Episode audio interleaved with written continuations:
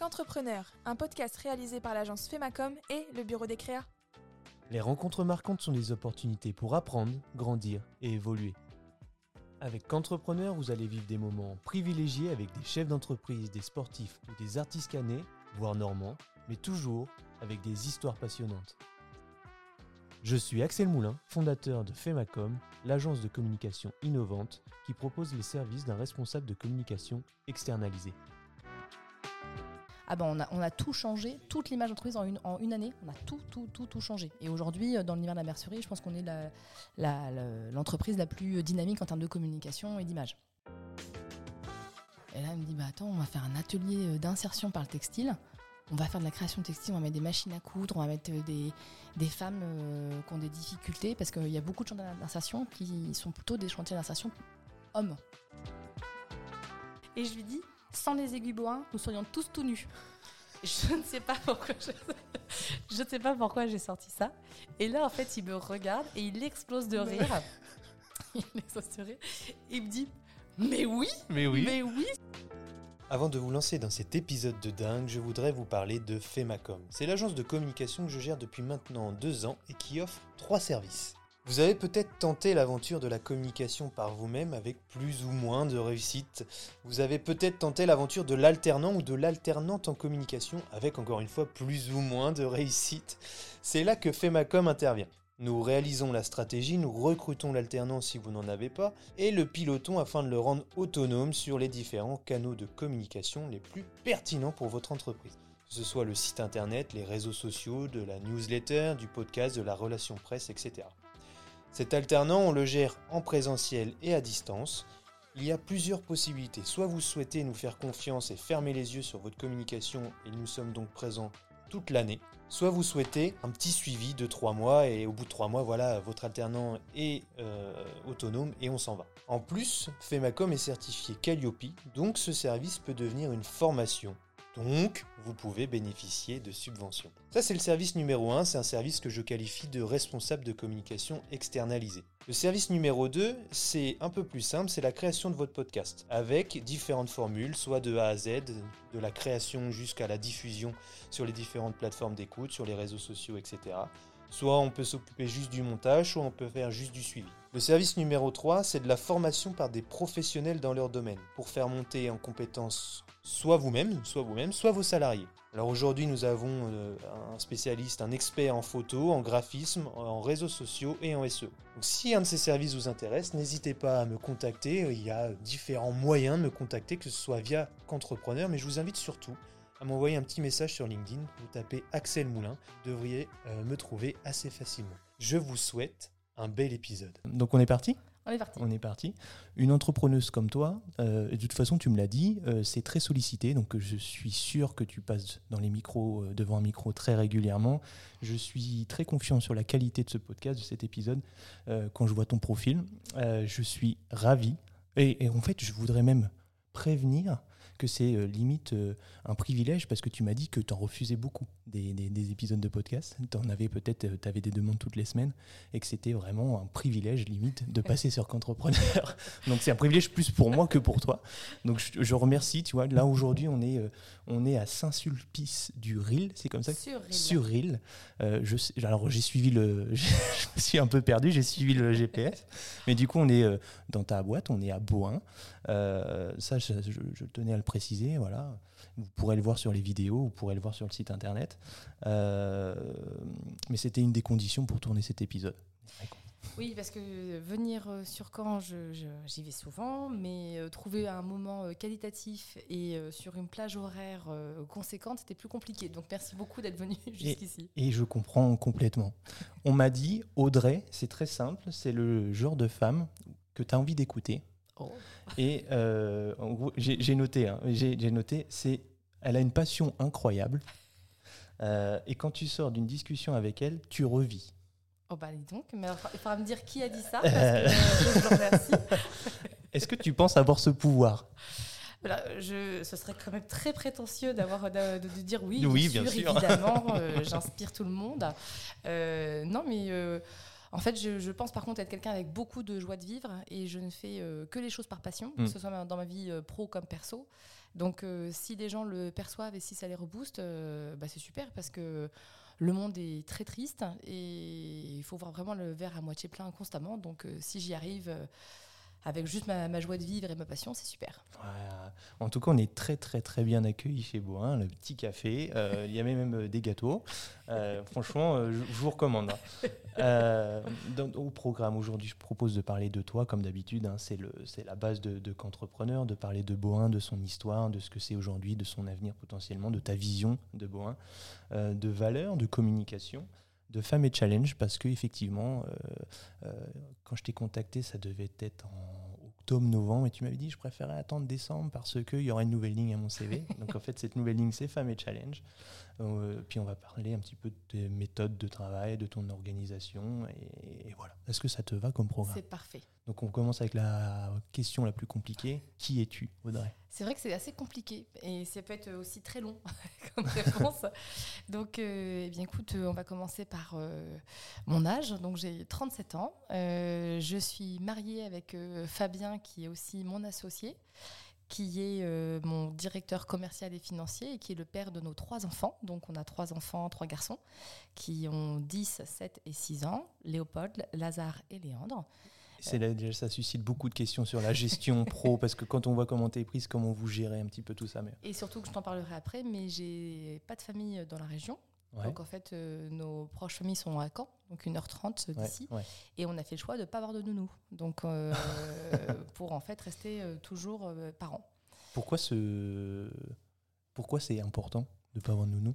Parce qu'en fait, je fais mes choix en tant que femme et chef d'entreprise. Donc la signature de la- le- de l'entreprise, ça a été ma décision, ça a été celle de Fabien, mais ça n'a pas été celle des enfants.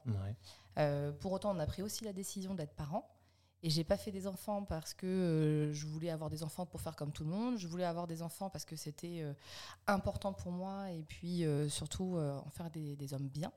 Donc il était hors de question que d'une, mes enfants subissent l'entreprise. Il faut qu'ils voient le travail comme une source d'épanouissement et pas comme quelque chose qui empêche d'être heureux ou de partager des moments tous ensemble, d'avoir une vraie vie de famille.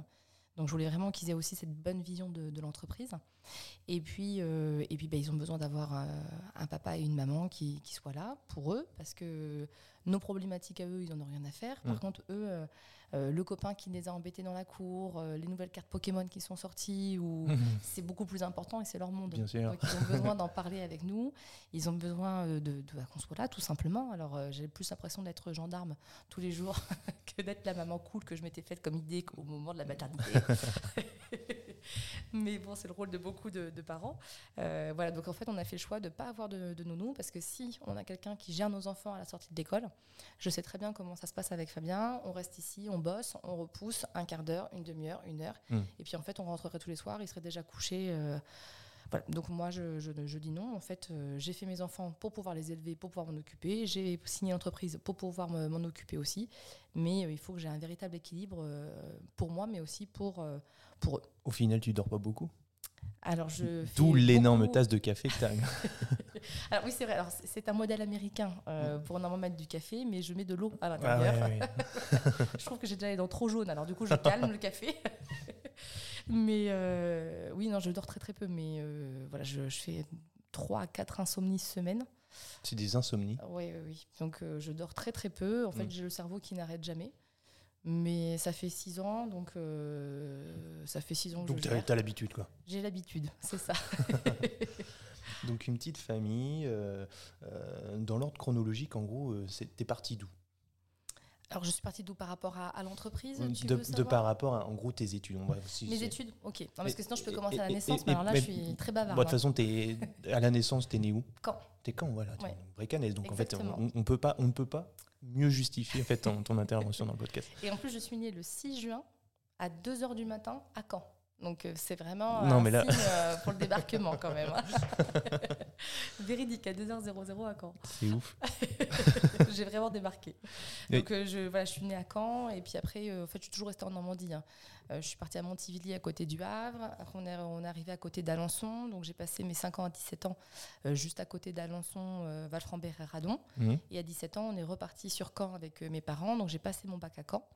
Je suis euh, donc à la fin de mon bac, je voulais ouvrir euh, un bar, ce qui aujourd'hui serait appelé presque un tiers-lieu, mais à l'époque euh, on n'en parlait pas du tout. Donc, Ah oui, donc un petit côté fêtard aussi. Alors fêtard, alors, c'est- en fait c'est pas tant. Alors j'adore danser, Ouais. j'adore chanter, j'adore danser. Euh, par contre, par exemple, je bois très très peu d'alcool. Enfin, je- j'aime toujours Oui. être maître de moi-même. Ah, moi, je fais partie de ceux qu'on peut qui partent du principe qu'on peut s'amuser sans boire d'alcool. Exactement. Ouais. Voilà. Donc moi je bois un, un verre ou deux, mais même en étant étudiante, hein, j'ai j'ai Mm. jamais. euh, voilà, j'ai besoin de maîtriser les choses. Hum. Donc euh, voilà, mais par contre j'adore j'adore faire la fête, ça c'est sûr. Mais surtout ce qui m'intéressait, c'était de créer un lieu où euh, c'est ce que j'ai c'est ce que je disais encore euh, cette semaine, où en fait on pouvait nourrir l'esprit, euh, le corps et le cœur. Hum. Et donc c'était un- vraiment un espace, j'avais imaginé, où on puisse bien manger, bien boire, euh, qu'il y ait des expositions, qu'il y ait des livres aussi à emprunter, qu'il y ait des concerts, qu'il y ait des spectacles de danse, qu'il y ait des débats littéraires. voilà, c'était un lieu vraiment très très ouvert. Mais, Mais mes parents ont refusé. ah, c'est les pas. Bah, J'avais 18 ans, euh, voilà, Ouais. donc euh, ils m'ont dit non, tu continues tes études. Donc je suis partie en IUT gestion entreprise d'administration à Caen. Euh, je me suis dit quitte à, à ouvrir plus tard mon bar. Ouais, parce que là, au final, toi, tu avais, un petit côté un peu rêveuse, un peu de culture. Suis Oui. à fond sur la culture. Culture. Et là, tu es parti sur l'entreprise. Donc, tu vois, c'est alors c'est pas forcément antinomique, mais pour autant, euh, on aurait pu se dire, elle va faire des études dans un truc euh, qui était plus proche de ce rêve de jeunesse. Non, bah non, parce qu'en fait, pour moi, euh, il fallait d'abord que je, que je sache en fait comment gérer une entreprise. Ouais. Et que ce soit une fabrication, euh, un bar ou même un musée, ou Mm. enfin, en fait, finalement, ça reste de la gestion. Mm. Il faut, euh, on, on peut en fait s'amuser ou, ou en fait avoir ce côté très très ouvert, très festif, mais il faut beaucoup de rigueur en fait Mm. pour que ça fonctionne. Donc c'est pour ça que je suis partie en IUT euh, gestion entreprise d'administration Ok. en me disant au moins j'aurai toutes les bases, la compta, le marketing, Ouais. la finance, etc. pour que vraiment mon projet soit pas justement un projet utopique, Mm. mais qu'on soit vraiment dans une construction en fait, d'un projet à long terme et d'une véritable entreprise. Ouais. Donc je suis partie en IUT GEA en me disant Eh, ils vont me laisser tranquille avec un bac plus 2. je pourrais ensuite euh, faire vos Tu projets. voulais, tu voulais le minimum? Je voulais bah, faire plaisir à mes parents et puis et puis euh, voilà euh, après de après bac plus 2 euh, Voilà, c'est faire ça. mon projet. Donc c'est en GEA que tu as rencontré du coup euh, Fabien Deperrier Oui. Ok, je, je le mentionne comme ça, il sera content. je sais qu'il va écouter dans la voiture, il va dire Ah ouais, trop bien. ouais. Ils vont parler de moi. Voilà, Fabien, Fabien, vendemaboîte.fr, cabinet de transactions d'entreprise sur Caen. voilà. Merci les gars. Oui, bah, du coup, on était ensemble exactement euh, à l'IUT GEA. D'ailleurs, c'était un, un truc incroyable parce que on avait une, une promo, on était tous amis. Et donc, on sortait tous ensemble, toute la classe. C'est vrai C'était incroyable. Et encore aujourd'hui, euh, j'en retrouve plein euh, dans plein de fonctions différentes euh, sur Caen. Alors on parle, donc ça c'est GEA, c'est l'université. Hein. Oui. C'est une- pas une école ou quoi que ce soit, c'était à l'université. Les promos, elles sont de combien là-bas à ce moment-là? On était 25, 28, Ouais, voilà, quelque chose c'était comme une, ça. petite- une classe, une Ouais, classe, c'est ça. Ok, classe normale. C'est pas, c'est pas comme Staps où tu te retrouves à Ah non, 400. c'est pas. Ouais, oui, non, non, on, était, on était 25, mais, mais on était quand même tous vraiment. euh, c'était, euh, c'était fou cette ambiance Ouais. hein, qu'on avait tous à travailler. D'ailleurs, on a tous, euh, il y en a beaucoup, voilà, qui ont des super carrières. Euh, J'ai l'impression que ça s'entendait aussi bien que la Starac là, qui vient de se terminer. ils, tous étaient tous copains, il n'y avait pas d'embrouille, rien du tout, c'était beau. Belle aventure. bah écoute, je te passerai les- le nom de tous ceux qui, qui, qui dans la promo et tu leur demanderas. Je suis sûre qu'on a tous le même euh, ressenti. J'en doute pas. Fabien m'a dit la même chose. Oui, tu vois. Mais euh, voilà, donc du coup, bah, on a fait, euh, donc j'ai fait le l'IUT GEA, donc euh, voilà, donc super, euh, super sympa. Je passe donc la première année très très bien. Deuxième année, j'arrive et le premier jour de la rentrée, je tombe folle amoureuse d'un redoublant. Donc je l'avais pas vu, en fait, je le connaissais pas. Il Mm. était en deuxième année, les premières années, on connaissait pas trop le deuxième année, et je tombe folle amoureuse de lui. Et, et je me souviens du premier jour de la rentrée, mes copines me disent, en rigolant, elles me disent, Audrey. On n'a plus rien à mater, entre guillemets. On les- on- tous, les, tous les gars, on les connaît, tous, tous c'est tous nos, nos copains. Mm. Et en fait, je dis non, moi j'ai trouvé. et je regardais celui-là, là, trois, trois rangs en dessous, dans l'amphi. euh, et, euh, On veut le nom et le prénom. et en fait, je le voyais que de dos et un tout petit peu comme ça sur le côté. Voilà. et, euh, et je suis tombée amoureuse de lui. Et je, et je me souviens de me dire à mes copines, vous voyez lui là Lui, je l'épouse. et, et elle me dit, mais n'importe quoi, t'es encore... Enfin, Audrey, enfin, je suis assez, comment dire, euh, un peu exubérante. Mm, mm, mm. Et elle me dit, mais n'importe quoi. Et, voilà. et sauf que trois ans après, on s'est vraiment mariés. Et donc le jour du mariage, je dis, vous voyez, tout ça pour un Paris. Tout ça même. pour un pari, c'est exactement ce que j'allais dire. Quand même, je vais très très loin pour un Paris. Mais voilà. Et du coup, le pari, il est censé durer jusqu'à quand Ah, pour l'instant, ça fait 18 ans. hein, donc, euh, J'espère que tu gagnes beaucoup à la fin. oui, j'y gagne, forcément. Mais euh, voilà, donc c'était Fabien, mon mari, donc pas Fabien Desperriers, mais Ouais. mon mari, Fabien Régnier, que j'ai rencontré. Et euh, Fabien, lui, voulait continuer ses études Mm. après l'IUT GEA. Et euh, alors, il était prêt à me partir- à me suivre dans l'aventure euh, du bar, euh, voilà. Mais voilà, il voulait quand même continuer ses études, euh, c'était plus important pour, pour lui. Donc je me dis, si moi je pars dans la vie active et si lui il continue, il y aura un- vraiment un trop gros décalage. Mm. Donc je continue mes études et je pars en événementiel. Dis, quitte maintenant, je pense pouvoir avoir une base euh, plutôt solide pour euh, débuter une entreprise. Et puis maintenant, on va partir dans la gestion de projet. Vraiment, on est vraiment dans le côté euh, très organisationnel Ouais, avant d'avoir une fête. Je sais pas si tu avais, cette réflexion à ce moment-là. Ah oui, oui, oui. Ah ouais, c'est beau. oui, oui, C'est ouais. beau parce que beaucoup, beaucoup de jeunes aujourd'hui, ils savent pas où ils vont. Ah, bah, ce qui est terrible d'ailleurs, mais ça, c'est encore un autre sujet. Euh, enfin, moi, ça me désespère parce Mm. que moi, j'ai toujours eu envie de faire euh, 15 métiers. hein. C'est... Je n'ai jamais eu le syndrome de je sais pas ce que je veux faire. hein. Ouais, ouais non, mais c'est ça. Qu'est-ce que je vais faire demain? Parmi la liste. Donc euh, voilà. Et, euh, et donc voilà, donc je suis partie en événementiel. Donc euh, on voulait vivre ensemble avec Fabien parce que c'était extrêmement fusionnel. On voulait vivre ensemble et on, on avait postulé dans cinq villes, sachant qu'on voulait principalement Angers ou Lille. Ok. Et moi j'ai été prise partout à Lille et lui partout sauf à Angers. Et donc on s'est dit bah mince qu'est-ce qu'on fait? Et on a décidé de donner la priorité à nos études à ce moment-là, Mhm. de se dire bah, voilà on verra aussi si ça fonctionne entre nous. Donc lui est resté faire ses études à Caen et moi je suis partie à Angers, en à l'Estua, donc qui est une école euh, d'événementiel public et semi avec un petit côté un peu privé quand même Qui existe toujours. qui, ex- qui existe toujours et qui est très très connu dans le monde de l'événementiel et le Ok. tourisme d'affaires. Vraiment, c'est une référence, euh, c'est une très belle école. Donc, je suis partie à l'événementiel, enfin dans, dans l'événementiel. J'étais, je pense, la seule personne de ma promo à ne pas vouloir travailler en agence événementielle parce que je le faisais vraiment avec ce côté euh, ROI dans une entreprise. Donc, je, je n'ai voulu faire des stages que dans des services événementiels d'entreprise pour vraiment savoir si mes actions avaient Mhm. euh, une utilité finalement et pas passer d'un sujet à un autre comme ça. euh, voilà. Donc, ce qui était déjà très atypique euh, à l'époque. ouais. Il y avait une petite faille dans, dans le parcours, euh, dans le parcours et bref, j'ai pu partir en fait en Erasmus euh, pendant six mois Oh, c'est pas une faille. C'est pas une faille. Si, parce qu'en fait, euh, j'étais pas obligée d'avoir mon, mon, mon diplôme là-bas. Ok. C'est-à-dire que je, enfin voilà, il y avait, j'avais validé mes modules en France, je pouvais quand même partir en Erasmus et j'avais aucune obligation d'avoir euh, mon diplôme. Ok. Ce qui fait que je suis partie sans aucune pression ni quoi que ce soit. Mm, mm. Euh, J'aurais pu très bien décider de faire pendant six mois la fête Ouais, en Irlande du Nord. Euh, bon, finalement, j'ai quand même mon diplôme là-bas, mais donc je suis partie en Irlande du Nord. Et puis voilà, quand je suis revenue en France, donc j'ai fait donc en décalé mon stage de fin d'année. Je l'ai fait dans une succursale BNP Paribas à Paris, Ok. Arval, de la location longue durée de voiture. J'étais dans le service communication externe. Et, euh, et tout se passait très très bien. J'ai vraiment été bien formée. J'aurais pu euh, voilà, en fait, continuer. Mais euh, le, le hasard a fait que mon père était chef d'entreprise dans l'Orne et me parle. Enfin, un jour, il, il invite plutôt un, un de ses confrères à, à dîner à la maison, qui me connaît depuis toute petite. Et puis, bah, la question classique qu'on pose aux gens euh, Alors, toi, euh, la petite Audrey, qu'est-ce que tu deviens? Bon, bah, je réponds euh, Bah voilà, j'ai fait l'estuaire en me disant qu'il va me laisser tranquille parce que bah, il sait pas du tout ce que c'est. et puis là, il me dit Ah, t'as fait l'estuaire Il connaît. Oui, bah, euh, cette semaine, j'ai rencontré un chef d'entreprise euh, qui veut ouvrir un musée et qui ne veut embaucher que quelqu'un qui a fait l'estuaire. Ouais. Donc ok, c'est marrant, tiens, parce que c'est vrai que c'est pas forcément connu euh, dans hors événementiel, c'est pas extrêmement connu, donc euh, d'accord, voilà. Puis il me dit, oh, c'est vraiment, euh, c'est fou ça. euh, il veut monter un musée et j'écoute pas du tout parce que je voulais pas du tout travailler dans l'univers muséal, Ouais. donc j'écoute pas, j'écoute pas plus que ça. Et mon père me rappelle la semaine d'après, il me dit, tu sais, le fameux projet dont on t'en parlait, apparemment ça a l'air vraiment chouette, tu devrais aller voir. J'ai dit, mais non, j'ai- je veux pas travailler dans un musée dans l'Orne, enfin, c'est hors de question. Enfin, pas encore. euh, il pas bien storytellé l'entreprise. euh. pas du tout, du tout, Ouais. du tout. Et puis moi, euh, vraiment, même Paris, c'était trop petit pour moi. hein. Enfin, c'est-à-dire que moi, c'était New York. Ah oui, d'accord. Paris, c'était déjà trop court, enfin, de, trop petite cour de jeu. hein.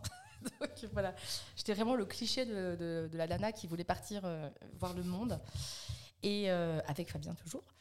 Et, euh, et voilà, donc j'écoute. Enfin, il me dit non, non, mais vraiment, Audrey, écoute, euh, va voir. Et je sais pas pourquoi. Il me dit, toi qui as voulu, qui voulait toujours être styliste étant petite, il fabrique des aiguilles à coudre et il paraît qu'ils ont même une roue hydraulique. Je ne sais pas pourquoi il me dit ça, mais Et en l'occurrence, je me dis, tiens, c'est marrant ça, Ah une roue hydraulique. Ah J'aurais fait OK. Bah, oui, mais du coup, ça, je sais pas pourquoi, je, alors, je suis très très curieuse. En fait, tout m'intéresse dans la vie. Et du coup, tu es resté bloqué là-dessus et en fait, tu es venu juste pour voir la roue hydraulique. Bah, je me suis dit, tiens, des aiguilles à coudre et une roue hydraulique. Enfin, c'est- en pitch de, de film, c'est pas, c'est pas le truc où on se dit, waouh, super, j'y vais. Et, et je sais pas pourquoi, en fait, je me suis dit, tiens, c'est marrant. euh, Et ça, ça a éveillé en moi de la curiosité. Très, euh, de façon très pragmatique, j'avais trop de RTT. Donc je me dis, bon, allez, je vais, je vais aller voir. C'est à 1h40 de, de route de Paris pour venir ici, euh, enfin de porte à porte. Et puis, euh, puis on verra bien ce que ça va donner. Donc euh, j'appelle le président d'entreprise, Borin. Donc voilà, monsieur Vrac, je l'appelle. Et lui, en fait, attendait mon appel. On lui avait parlé de moi en parallèle. Donc voilà, il attendait mon appel. Moi, j'y vais, mais vraiment pas du tout en mode recrutement. Mm. Il me dit au téléphone, apportez-moi votre CV. Bon, eh, ok, je vais le faire. Mais je venais vraiment pas pour le Je vais poste. t'en faire un vite fait. Voilà. Et, euh, et donc, je, voilà, on, pose une journée. Donc, je- j'arrive, c'était, euh, je crois que c'était en février. Et euh, on avait un magnifique ciel bleu, mais les, les ciels d'hiver. Enfin, moi, c'est mes ciels préférés. Des ciels avec moi, un bleu glacial. Ouais, pas comme aujourd'hui. Chut, chut, ils sont pas censés savoir qu'il pleut aujourd'hui. à chaque fois, je dis à tout le monde qu'il y a un, microclimat à Saint-Sulpice. Donc, euh, mais du coup, il y avait un ciel bleu incroyable, pas un nuage, et cette luminosité, enfin le, le soleil euh, qui, Mm. qui, qui, voilà, qui, qui tape en fait sur la façade de l'entreprise. Et on a une façade complètement euh, incroyable côté euh, rivière. J'arrive par le haut, et je, je vois ça, et je tombe en fait en amour des bâtiments. là. Et le, storytelling, il était fait. Il n'y avait plus besoin. Là. Ah mais je me dis, réglé. et dans ma tête, je me dis, donc je continue avec ma petite voiture, je- voilà, ma petite taxo à l'époque. Je descends en fait la route et puis je me dis, non mais il faut que j'emmène Fabien euh, voir cet endroit, c'est incroyable. Mm. On a une usine nichée en plein cœur d'une vallée. Euh, on a presque l'impression que c'est un joyau qu'on découvre et que, Mm, mm. et que je suis la première à l'avoir découvert. Absolument pas, hein, bien sûr, mais, mais voilà, j'avais ce sentiment. Donc, euh, donc je, je- je tombe en admiration pour les bâtiments. J'arrive, je rencontre donc, euh, donc Monsieur Vrac. Et euh, au fur et à mesure de la conversation, je me rends compte que c'est pas du tout un musée en fait qui veut ouvrir, c'est vraiment un parcours de, de visite d'une entreprise, Ouais. ce qui est totalement différent. Mm. Et donc finalement, je vois le projet. Oui, parce qu'aujourd'hui, euh, quand tu fais le tour de l'entreprise, euh, les collaborateurs sont en train de travailler, même pendant les visites. Exactement. Ok, ouais, c'est voilà, le Un petit peu à hein. l'image de, des parapluies de Cherbourg. Alors, les parapluies, c'est derrière une vitrine. Oui. Voilà. oui, oui. Nous, en fait, vous êtes vraiment à l'intérieur des, Ouais. des, des, enfin, des bâtiments, des ateliers, et il n'y a aucune vitrine. Ok. Ce qui fait que, on peut converser comme ça, euh, poser des questions. c'est très particulier, Ouais. mais c'est une véritable expérience, Expérience, humaine. un peu plus, ouais, exactement. Exactement. Et donc voilà, donc je vois en fait ce fameux projet, je me dis mais c'est pas du tout un musée, on est vraiment sur une visite d'entreprise et je comprends surtout qu'il y a tout à faire. Mm. Donc euh, je me dis mais ce- c'est fou ce projet, euh, c'est magnifique et je m'entends extrêmement bien en fait avec le PDG. On a presque un coup de foot professionnel. C'est un ping, ping-pong euh, d'échange d'idées comme ça pendant toute la visite. Ça dure trois heures en fait euh, où on visite l'entreprise. Dès que je pose une question, lui ça le fait rire parce qu'en fait c'est exactement ces réflexions qu'il a aussi. On, se rend compte en fait que ça que ça match entre nous. Et donc j'ai 25 ans et oui 24, 24, 25. Et, euh, et je pars en fait, euh, je pars d'ici et je me dis mais c'est fait pour moi. Mm. Enfin, je- il faut que je l'ai. Enfin, je le sens, il faut que je l'ai ce, ce poste. Et lui se dit la même chose de son côté. Entre temps, on a mis une- un an, euh, oui, un an et demi avant d'avoir les signatures, puisque c'est un partenariat public-privé avec euh, la communauté de communes du Pays de l'Aigle. Donc le temps d'avoir toutes les signatures, etc., etc. Je, je prenais, j'avais l'impression d'être très euh, subtil, mais apparemment pas du tout. Il m'avait grillé depuis très longtemps. Mais j'envoyais régulièrement des petits messages pour savoir comment ça allait, Ouais, féliciter de ce que j'ai vu dans la presse, etc. Et puis un jour, je me dis, bon, allez, j'appelle parce que là, j'attends, j'attends, mais il n'y a rien. Et puis, je ne savais pas si officiellement j'avais le poste ou pas. Ouais, On attendait juste euh, voilà, que ça se fasse. Ça se trouve, il avait vu d'autres candidatures Bah, et tout. Exactement, c'est ce que je me suis dit, hein, on ne sait pas. Et puis, en fait, je, je l'appelle. Et là, il me dit, vous n'allez pas me croire, je sors à l'instant de la dernière signature à la CDC.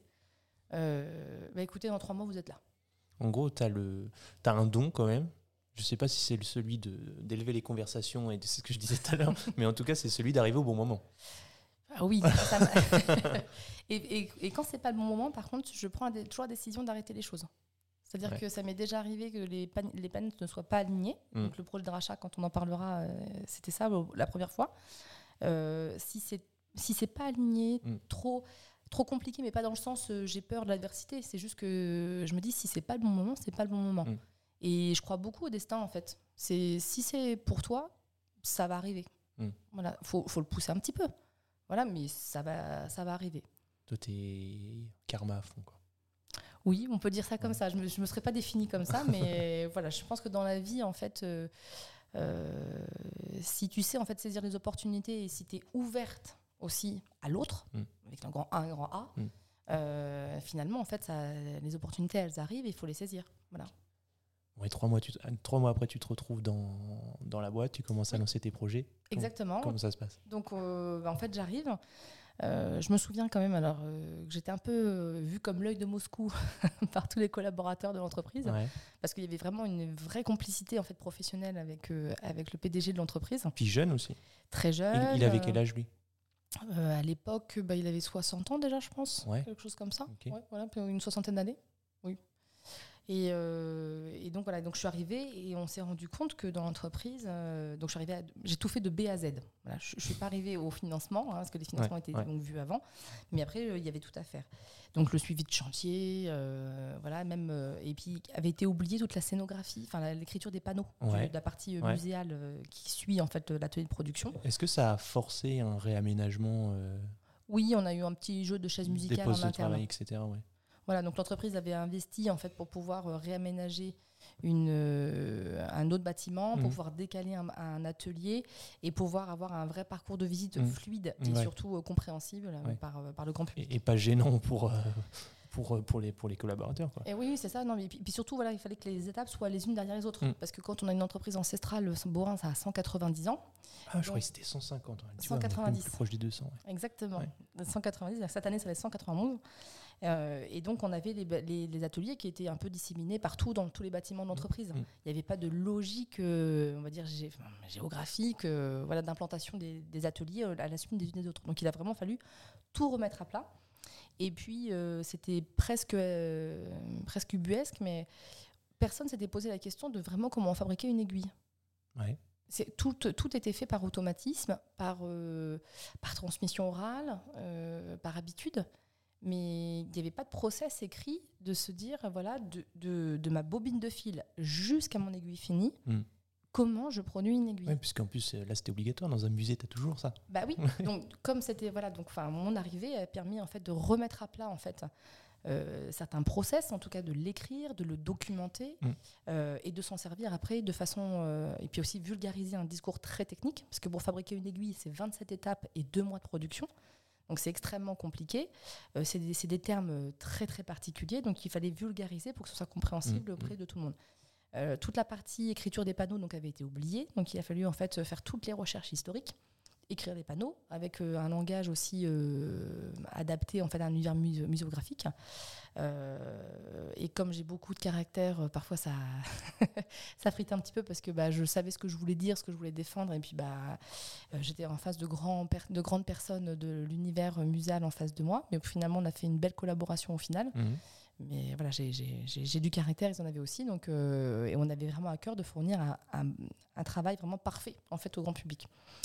Et, euh, et c'est le résultat qui compte parce qu'en fait, aujourd'hui, on a 10 000 visiteurs qui viennent chaque année depuis euh, 2014 visiter. Et c'est un énorme succès euh, en termes qualitatifs. En Ça fait. a marché tout de suite? Ça a marché tout de suite. Alors, il y a eu pas mal de presse quand on a ouvert en mars 2014. Ouais.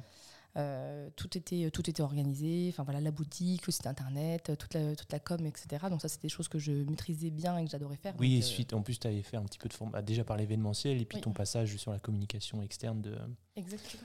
De je sais plus quelle boîte tu m'as dit. Euh, Euh, Arval. Arval, c'est ça. Arval. Et puis, bah, voilà, même en GEA, on travaille aussi pas mal le marketing. Ouais. Et puis, euh, personnellement, j'aime vraiment la communication de marketing. Mm. Donc, euh, c'est des choses qui me plaisent et sur lesquelles je suis plutôt à l'aise. Ok. Donc, voilà. donc, ça, donc ça s'est ouvert en fait en mars 2014. Euh, comme il y a eu du retard en fait sur les travaux, parce que le- dans le BTP souvent les chantiers prennent un petit peu de retard, j'en ai, profité pour caler ma première grossesse. donc voilà, donc on a eu Léopold, ce qui était très bien parce que ça a arrangé tout le monde. Il y avait du retard sur le chantier. Euh, plutôt que de me payer, euh, de me payer pas rien faire, mais en Mm. tout cas euh, en prenant mon temps, bah voilà, oui, On a fait un bébé. Allez hop, Toujours, tu sais, toujours très efficace et on optimise. timing.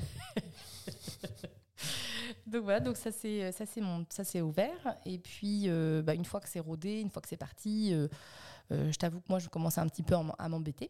Donc voilà et le PDG de l'entreprise m'appelle un jour dans son bureau et me dit bon bah Audrey, euh, dans 10 minutes vous rencontrez mon successeur. Je vais partir en retraite. Je pense que c'est bon moment. Il y a des chantiers à mener dans l'entreprise. C'est pas moi à mon âge euh, qui vais devoir réinvestir en fait sur tous ces chantiers, notamment de, de, de- communication, de marketing de l'entreprise, etc. Donc, je préfère passer la main à quelqu'un qui, euh, qui en fait euh, aura la, enfin, la niaque entre guillemets. C'est pas qu'il l'avait pas, mais voilà, il, il pensait que c'était vraiment le bon Mm. moment pour lui partir et puis de mettre du Et- sang neuf en fait dans l'entreprise. Et là, il y a eu un- une montée d'émotion. Tu dis pourquoi c'est pas moi? Ben, n- eh ben non, pas du tout. Non, pas parce du que, Parce qu'en fait, je ne pensais pas, euh, je pensais pas être capable en fait de reprendre Ouais. Vraiment, je, le syndrome de l'imposteur est, est très présent chez moi, Mm, Ouais. très très présent. Et, euh, et donc voilà, donc je rencontre cette fameuse personne. Clairement, moi, j'avais euh, aucun problème en fait. Si je regardais simplement mon mon nombril, euh, mon poste n'était pas menacé puisqu'il fallait euh, que j'ai, enfin, j'avais carte blanche pour pouvoir en faire un Disneyland. Euh, et voilà, il fallait que ça, ça crache euh, du visiteur, ça crache de l'argent. etc., D'ailleurs, etc. qui sont les visiteurs Les visiteurs d'ici? Ouais. Alors c'est beaucoup de groupes. Alors euh, groupe, euh, Ok. le groupe créatif évidemment. Ouais. Euh, donc euh, broderie, couture, patchwork, etc. Ouais. On a beaucoup de groupes de randonneurs. Euh, ouais. beaucoup de groupes. Parce euh, que là, on est sur un GR ou un truc comme ça? Non, on a, on a pas mal de. Non, mais on a beaucoup de beaux circuits de randonnée aux alentours. On a maintenant aussi une voie verte qui vient Ok, d'ouvrir, qui, est- qui est ok. chouette. Donc on a beaucoup de groupes de randonneurs, beaucoup de groupes de tout, plein de plein d'associations. Ouais. Parce qu'en fait, ici, on est sur un, finalement une visite adaptée aux hommes comme aux femmes. Euh, aux enfants aussi, avec euh, vraiment tout ce côté mécanique et toute l'histoire qui est passionnante derrière, avec un énorme musée et puis surtout des expos temporaires de haut niveau. Mhm. Donc euh, voilà, on a vraiment des groupes euh, très très très divers, euh, de plus en plus de familles qui viennent aussi. Euh, qui on a, euh, voilà, non, c'est vraiment très très. euh, On n'a pas une strate en fait spécifique. Ouais. Vraiment, voilà. C'est juste, on a beaucoup de personnes qui se disent, oh c'est un musée de la couture. Pas du tout, mais pas du tout, du tout. Donc une fois qu'on leur explique que absolument pas, c'est une visite d'entreprise et que les hommes comme les femmes y trouvent genre largement leur compte. Mhm. Euh, ça, se passe super bien. Mais c'est vrai qu'on a plutôt des barrières à l'entrée euh, sur, l'image qu'ils se font en fait de l'industrie, les gens.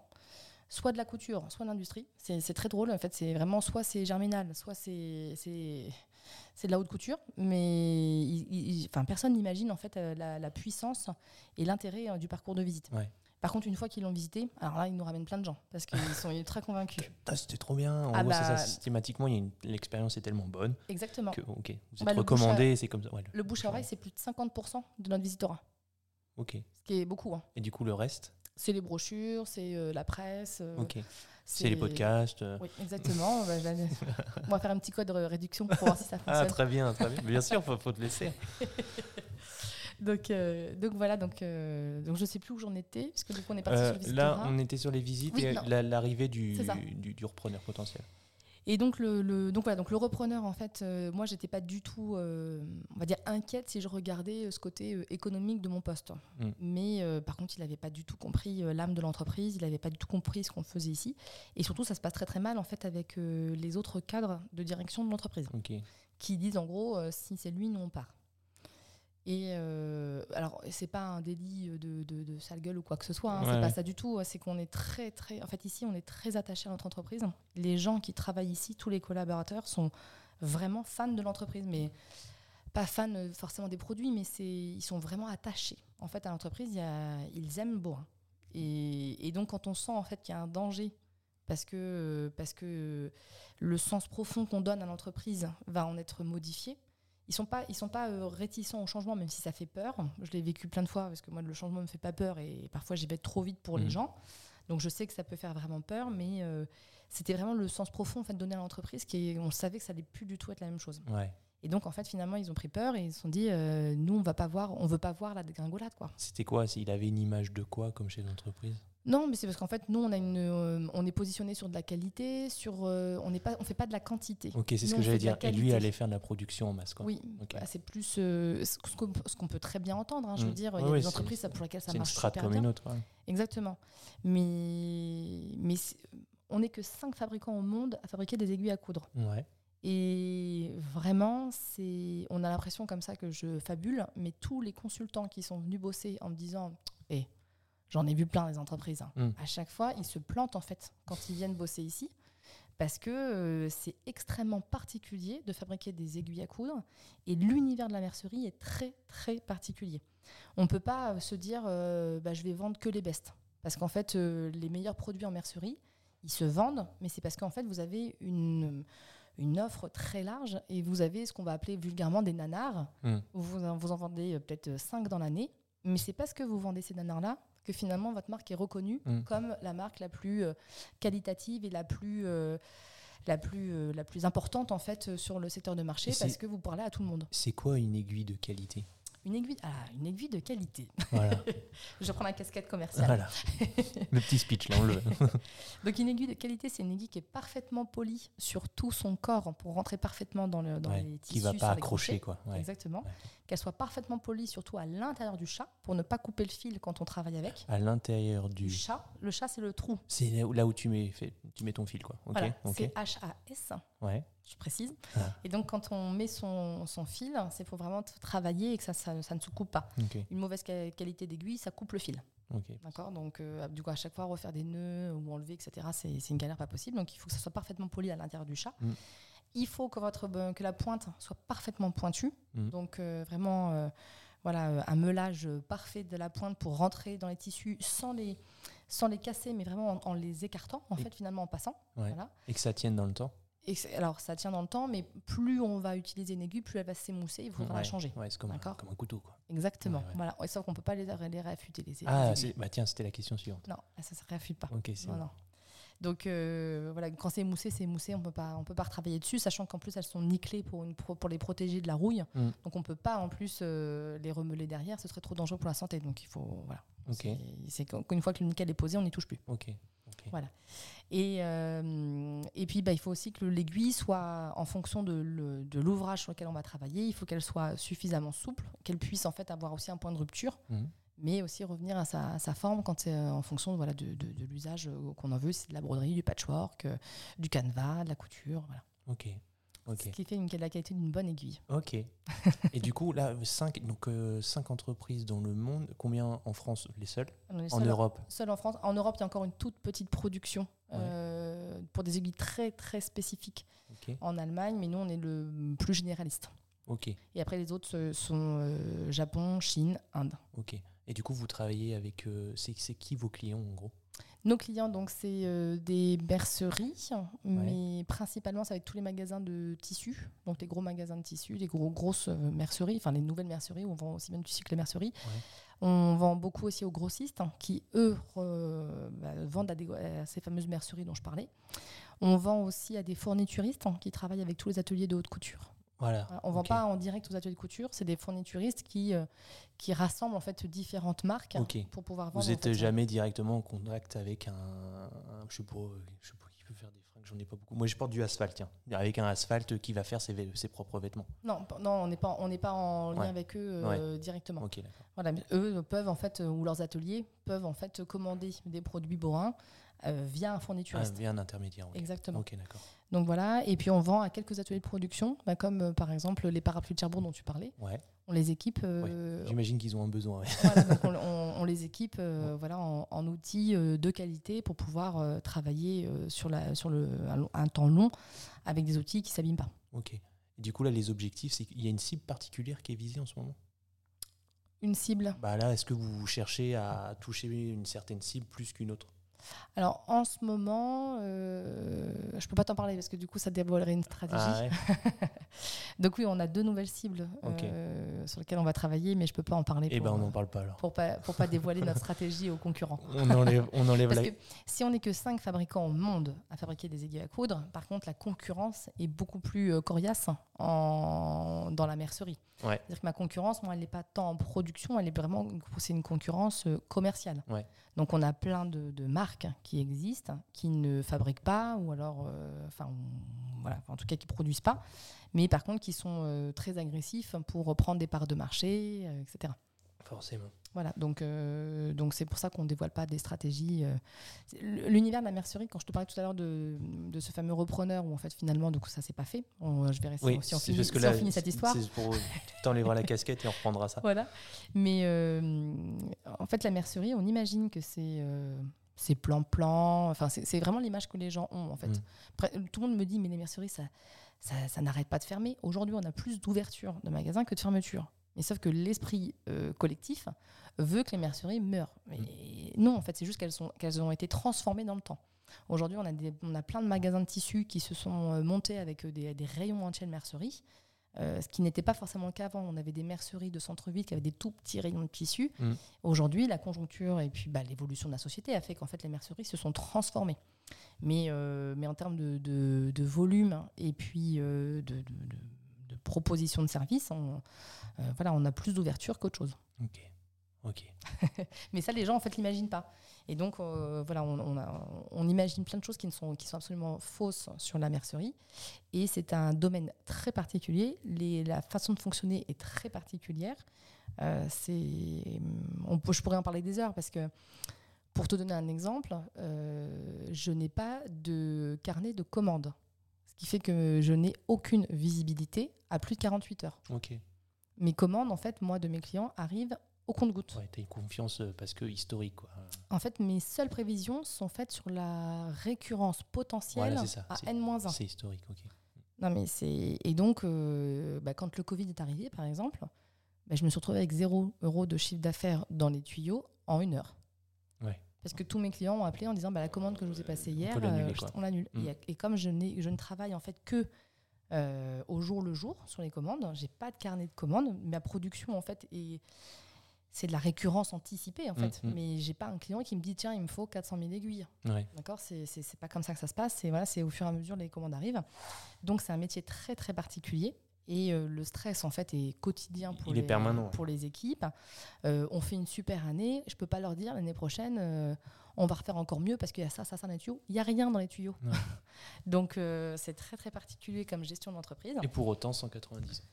Et pour autant 190 ans et, et puis et puis ça fonctionne en fait. Mais mais c'est une, c'est une gestion qui est très différente de la grande majorité des entreprises. Et le Covid, du coup? Ah bah, le Covid, ça a été super pour nous. Euh, parce que parce qu'en fait, euh, il y a l'univers de la mercerie, puis il y a- a. Déjà dans l'univers de la mercerie, enfin pour le Covid, on, nous dit euh, il n'y a pas besoin de masque. En fait, finalement, il y a besoin de masques, mais on n'a pas les stocks. Mm. Donc tout le monde doit se créer ses propres masques. Donc on doit faire, euh, on doit couper des petits morceaux de tissu. Ouais, exact. C'est- vrai qu'il y a eu cette période-là, ce, ce, ce- ce petit débat-là. Ah bah, voilà, ça- ça- on doit couper des petits morceaux de tissu en fait pour en fait euh, bah, se créer ses propres masques. Après, il y avait les normes AFNOR, Euh, etc. Est-ce que c'est ce que vous avez fait, vous? Vendre des masques euh, Boin ou pas? On a vendu des kits pour fabriquer ces masques. Ah, des kits, c'est pas mal non plus. Voilà, on a Ouais. vendu des kits pour, pour Ça a fabriquer bien ces- marché ces ma- ça, ça a pas mal marché parce que c'était pour dire aux gens, bah, si vous n'êtes pas équipé, mais si vous voulez absolument vous équiper, n'achetez pas en fait forcément une machine à coudre, etc. Ouais. C'est des gros investissements. Mais vous achetez ça, vous avez de quoi, vous avez de quoi vraiment. Il y avait même le ciseau à l'intérieur pour couper le tissu. Vous prenez une vieille chemise Mm. et avec ce kit-là, vous pouvez fabriquer vos masques. En fait, au moins, au moins six masques, au moins un jeu en fait pour une semaine. Ouais. Donc, euh, donc voilà ce qu'on avait sorti, ce qui, a, ce qui a pas mal marché. Mais une fois que les gens sont équipés, bon bah ça c'est ça, Ouais. ça. Donc ça, a duré quelques semaines. Quoi. Oui, voilà. Mais, mais à côté de ça, en fait, euh, donc tout le monde, euh, parce que le- la, la mercerie a été placée, je crois, c'est le 20 avril ou quelque chose comme ça, bien de première nécessité, Mhm. grâce à, un- à nos clients qui, qui a écrit en fait au ministère en disant mais là les gens ils ont besoin en fait de s'équiper pour pouvoir euh, se créer des masques hein, parce qu'il n'y en a pas de, de masques. Donc on a été placé en fait en bien de première nécessité. Et à partir de ce moment-là, en fait, tous nos clients nous ont appelés en disant mais il nous faut des élastiques, il nous faut des, des- des aiguilles à machine à coudre parce que la vente de machines à coudre euh, pendant le Covid, c'était euh, démentiel. Ils ont, C'est- bah, ils ont tous doublé le chiffre d'affaires au minimum. Ah ouais? Ah bah, tout le monde achetait des machines à coudre. Donc euh, voilà. Donc pour fabriquer ces masques, mais en même temps aussi, il y avait beaucoup de gens qui étaient chez eux, qui s'ennuyaient ferme. Tout était fermé, on ne pouvait pas faire de, de loisirs. Et la mercerie, d'un point de vue général, hein, tout ce qui est art du fil, finalement, euh, c'est super facile à faire à la maison. Ça prend pas énormément de place. Euh, Il y a plein de tutos, de tutos sur Internet. Donc, euh, même si on est nul et qu'on qu'on commence, en fait, finalement, on arrive à, à sortir des choses très rapidement, super. Ouais, mais vous avez fait les vôtres. On a fait les nôtres. Les tutos Ouais. non, non, non, pas non, non, mais nous, on est, euh, on Ouais. est euh, fabricant. Ah ouais. hein. on est fabricant, on est euh, négociant, mais on n'est pas, on n'est pas créateur de, de contenu euh, ok. textile. Mais ça, c'est encore des clichés, tu vois. Les clichés de, de non, mais l'entreprise. c'est pour répondre à une demande sur un moment particulier. Mais non, il y a plein de créatrices qui font des trucs super. Donc, Et vous travaillez avec eux ou pas?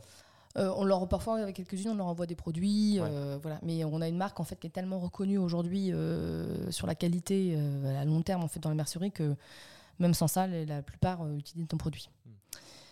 Mais voilà, donc en fait, bah, voilà, les gens se sont mis en fait à redécouvrir l'art du fil, la broderie, la couture, le patchwork, voilà, pour bah, s'occuper. Et puis en s'occupant les mains, finalement, on arrive à se vider l'esprit. Et on a reçu pas mal de témoignages de personnes qui nous, qui nous disent que, enfin, finalement, que ça avait presque sauvé, enfin c'est peut-être un grand mot, mais euh, que le- la solitude et en fait l'enferme- l'enfermement avaient été moins pénibles grâce aux arts du fil. Ouais. Euh, et puis surtout, ils se sentaient fiers de faire quelque chose avec leurs mains. Ils en que- oublieraient presque qu'ils n'avaient pas de jardin. euh, Bah, à moment ça compensait quoi. c'est ça, il faut, trouver des solutions. Et puis, euh, comme on est quand même dans une société euh, très narcissique, où on aime bien montrer ce qu'on fait, Mm. euh, l'art du fil, c'est génial pour ça. hein, parce que finalement, en, en une heure de temps, ou pour les, les premiers projets, vous faites un truc que vous avez fait vous-même, avec vos propres tissus, avec vos propres couleurs. Vous pouvez montrer ça à toutes les copines, tout le monde. Et, et, et trouve ça génial de faire des choses en couture. Enfin, franchement, garçons comme filles, tout le monde est toujours très impressionné par les gens qui font eux-mêmes leurs vêtements. Mais tu sais que c'était une question, Donc, ça, euh, le DIY. Est-ce que vous, vous arrivez à. Est-ce que ça a un impact sur vous? On sait que le DIY, ça se développe un petit peu là en ce moment, on en entend un peu parler. Alors, je je vais pas dire euh, entend énormément parler, mais euh, je sais que pendant un moment, tu avais un hashtag DIY. Est-ce que vous, vous avez. vous- ça a un impact particulier sur vous? Alors c'est une lame de fond en fait depuis de, depuis de nombreuses années. Ouais. Euh, vraiment c'est voilà c'est une lame de fond, ça monte, ça monte, ça monte. Le Covid a fait exploser en fait le DIY forcément. Ouais. Maintenant c'est revenu avec la quasiment la, normale, peut-être un petit peu au-dessus quand même. Voilà c'est revenu. Euh, par contre aujourd'hui ce qui se passe hein, c'est vraiment sur la, prise, euh, la, la conscience écologique. Mhm. Donc là en fait on est moins peut-être dans le DIY mais plus dans la réparation. Aujourd'hui c'est vraiment ce qui est en train de, de beaucoup progresser Plus une petite période de crise? Période de crise. Alors, euh, il faut savoir que dans les périodes de crise, la mercerie s'en sort toujours parce que bah, justement, les personnes, plutôt que de jeter, Bah oui, bah, il ils, répare. vont, ils réparent, ils vont faire attention. euh, bah, finalement, le- je vais peut-être changer trois boutons, euh, voilà, plutôt que de, de jeter, Mm. de jeter ma chemise, ou je vais un peu plus customiser pour aussi lui redonner un peu plus de jeunesse. Les renforts. Pour toutes les, les- pour toutes les vestes un peu élimées. Alors ça, on en vend, on en vend plein. En plus, Mm. on a sorti des super couleurs ultra, ultra modernes. Donc euh, ça marche super bien. Bah, Mm. En plus, ça, ça modernise en, en réparant. Mm. Donc euh, c'est super. Mais voilà, le, côté réparation, en fait, euh, qui était vraiment en train de, de progresser. En plus, on a le programme Refashion, euh, Refashion en France, où euh, vous avez un, un crédit en fait où vous pouvez être remboursé si vous allez euh, chez des labellisés, euh, chez des labellisés alors maroquinerie ou couturière. Mhm. Et euh, je crois, je, je- je crois de mémoire c'est 25 euros qui vous sont en fait redonnés par l'État pour encourager justement à réparer et pas jeter. Ok. Donc ça, ça, ça aide, ça montre quand même qu'il y a une prise de conscience Ouais, aussi au niveau de, de l'État. Euh, et puis parce que, enfin, on va pas revenir sur tous ces sujets-là, mais euh, la, la fast fashion, c'est quand même un désastre écologique Ouais. euh, énorme. Ça, c'est quelque chose contre lequel vous battez, vous? Bah, Vous n'avez pas forcément les armes, tu vas me dire. Mais... Je... Oui, oui et non, parce qu'en fait, euh, je comprends que je comprends que les gens n'aient pas les moyens. Mm. Aujourd'hui, il y a des marques, euh, enfin toutes les marques éthiques sont très chères. Et ça, je sens que je vais pas me faire des copains avec ce que je dis, mais c'est quand même une réalité. Ouais. Et euh, Ah, regarde, Asphalt, là, le t-shirt blanc, là. Alors, on ne voit pas sur la caméra. Ouais. mais j'ai- j'ai- j'ai- j'ai- C'est écrit nulle part, il n'y a rien d'écrit. Ouais. C'est un t-shirt, c'est 40 balles. ah oui. Ah Et ouais. sauf que tu vas chez Primark, euh, c'est 5 euros. C'est 5 euros. Mais moi, le truc, je vais le garder. Euh, là, le, le col, le col, il est. euh, En plus, c'est de la couture. C'est qui va faire, qui va tenir dans le temps. C'est quoi C'est double surpiqûre? Oui. C'est comme ça. T'as vu, t'as vu, j'ai un peu les termes. quoi. double surpiqûre, ce qui fait que ça va. Voilà. Et puis le grammage, c'est pas le même. Donc en fait, je vais le garder beaucoup plus longtemps. Bon, bref, c'est des trucs euh, bateaux, mais euh, moi, je préfère mettre 40 euros dans un t-shirt qui est blanc et qui n'a pas de marque. Mm. En plus, je, je suis pas euh, un homme publicitaire. Et plutôt que aller dans du fast fashion et faire, travailler les petits ouïghours, etc., etc. On connaît, on connaît les problématiques et toutes les déviances euh, de la fast fashion. Mais c'est pour ça qu'en fait, moi, je suis, évidemment, je suis OK avec toi. Moi, la première, j'achète, j'achète mes vêtements euh, bah, chez tous les copains qui font du Made in France. Euh, mhm. J'en connais qui font des jeans, euh, qui font bah, justement des, des, des tricots. Enfin, je peux, te- je peux te citer tu, tu Ferry en, dans, le sud de la France. du coup, il y a, y a Saint-James. Enfin, il y a plein de Mm. copains en fait, qui, font, qui font des trucs super. Où tu te dis, voilà, tu mets plus cher euh, à l'achat. Par contre, ça dure beaucoup plus longtemps. Et souvent, tu es quand même beaucoup mieux euh, foutu quand tu, quand tu les portes parce que c'est vraiment beaucoup plus agréable à, à porter. Euh, mais à côté de ça, il faut se rendre à l'évidence que dès que tu as une crise, ce sont, euh, ce sont les, les, les enseignes qui sont remplies de monde. Oui, bah oui, normal. Et, et c'est pour ça qu'en fait, euh, je suis la première à dire que évidemment que j'encourage en fait les gens à réfléchir sincèrement à leur consommation. Euh, et si on parle de, de- de- de- des vêtements, de bien choisir les marques et, et privilégier en fait un achat plus cher à la base, mais qui va durer plus longtemps et qui défend des vraies valeurs derrière. Mais en fait, les gens aujourd'hui ne sont pas prêts. Ils sont pas prêts et pre- presque le Covid n'a pas duré assez longtemps en fait pour avoir une vraie prise de conscience. Ouais, ouais. Tu sais, c'est comme le Covid, hein, tout le monde allait acheter aux petits producteurs du coin. Et aujourd'hui, ils sont encore de nouveau à crever la dalle. hein, Mm. Parce que en fait, les gens sont repartis euh, dans, dans, un- dans, dans, dans- voilà, dans leurs habitudes. hein. Mais euh, aujourd'hui, toutes les progressions à deux chiffres, c'est toutes les marques, euh, que ce soit dans l'alimentaire, dans, dans, dans l'habillement, dans tout ce que tu veux, ce sont que des marques ou des enseignes euh, bas prix et, et, euh, et made in China. Ouais, Shein, tout.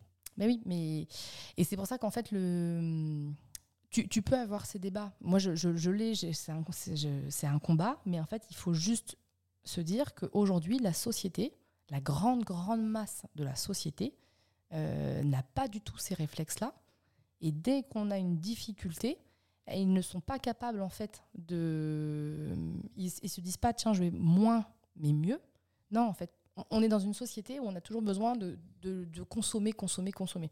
Ne serait-ce qu'avec nos téléphones portables, on est dans la consommation. Ça vient d'un besoin d'émotion et, euh, et, euh, en gros, c'est l'acte d'achat qui fait plaisir. Ouais. Tu penses que c'est ça aussi? Ah bah, le nombre de choses. euh, Enfin, Vinted aujourd'hui, quand même, Ouais. ça, ça explose. Ouais. Et le nombre de vêtements neufs que tu trouves dessus. Ouais.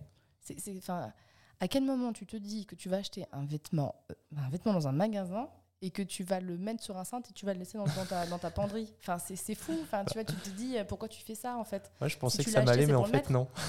Bah, Tu l'as essayé un magasin? Bah oui, mais au magasin, ça m'allait. Ouais, c'est ça, c'est ça. Ou alors, ah bah tiens, je l'ai oublié lui. Ouais. À quel moment t'es- Enfin, Ouais. si tu mets, tu vois, 40 euros dans un t-shirt, si tu mets euh, 150 euros dans une robe, euh, Tu dans sais une que robe, je l'ai tu- je l'ai en trois fois ce t-shirt. hein. Je l'ai en trois fois ce t-shirt. Et il est en blanc. Ouais, bah oui. J'en ai un gris. c'est pour ça que sur toutes les photos qu'entrepreneur, la plupart du temps, j'ai un t-shirt blanc, c'est celui-là. En plus, il, a l'air très bien coupé, vraiment. C'est très très bien. Et ben voilà, asphalte. Et ben, très bien, voilà. un, un petit coup de pub en même temps. C'est gratos. Mais, euh, mais voilà, c'est, enfin, bon, c'est, un long débat et tu vois, on est plusieurs à, euh, sur le Made in France à se dire que c'est. Enfin, tous ces, ces, ces combats-là, en fait, c'est des combats euh, de longue haleine. Mm. Voilà, il faut en fait continuer à produire en France, il faut continuer en fait à pousser la communication, il faut arriver à convertir des gens et on arrive bien sûr évidemment à convertir de plus en plus. Les nouvelles générations sont quand même plus Ouais, je sensibles. pense. Ouais, ouais, ouais. Mais, euh, mais ça dépend aussi en fait d'une éducation, ça dépend aussi d'une ouverture, euh, une ouverture en fait euh, d'esprit, bah, de ce que tu lis, de ce que tu consommes. Ouais, et Euh, le, genre aussi, je pense que les femmes sont plus euh, dans ce travers-là du cons- de, du- alors je me dis peut-être une connerie, mais j'ai l'impression que bah, Ouais, ouais. euh, c'est peut-être un cliché. hein. Mais moi, je je vois pense les que ouais, tu penses? Moi, je vois les, je vois les deux. Après, je te dis, je j'évolue forcément. on dit quand même qu'ils qu'ils se ressemblent, ça semble. hein. donc Mm. euh, forcément, voilà, si moi j'y suis sensible, autour de moi, j'ai quand même des gens qui sont aussi sensibles à Mm, tout ça. mm. Autour de moi, j'ai la plupart de mes amis font très attention à, à acheter raisonnablement des vêtements, à, à choisir, à sélectionner des marques, Mm. euh, à faire travailler euh, les métiers de bouche de leur, euh, de leur village ou de- du centre-ville. Enfin voilà, j'ai euh, autour de moi en fait, je vois pas tout ça, mais mais je reste quand même très consciente quand tu vas un petit peu voir sur Facebook, quand, même quand tu vas dans les magasins en général. Euh, c'est c'est- blindé de monde dans les, dans les, dans les trucs euh, bas de gamme euh, où tu achètes des t-shirts à 2 euros, à 3 euros. Tu te dis, mais enfin, à quel moment tu te dis qu'en fait c'est possible d'acheter un t-shirt à ce prix-là? Enfin, c'est c'est fou. Voilà. Mais, mais c'est comme ça. Donc, euh, si on avait vraiment envie de porter un débat en fait, et, et ce combat-là, il faudrait que ce soit tenu aussi par les instances publiques.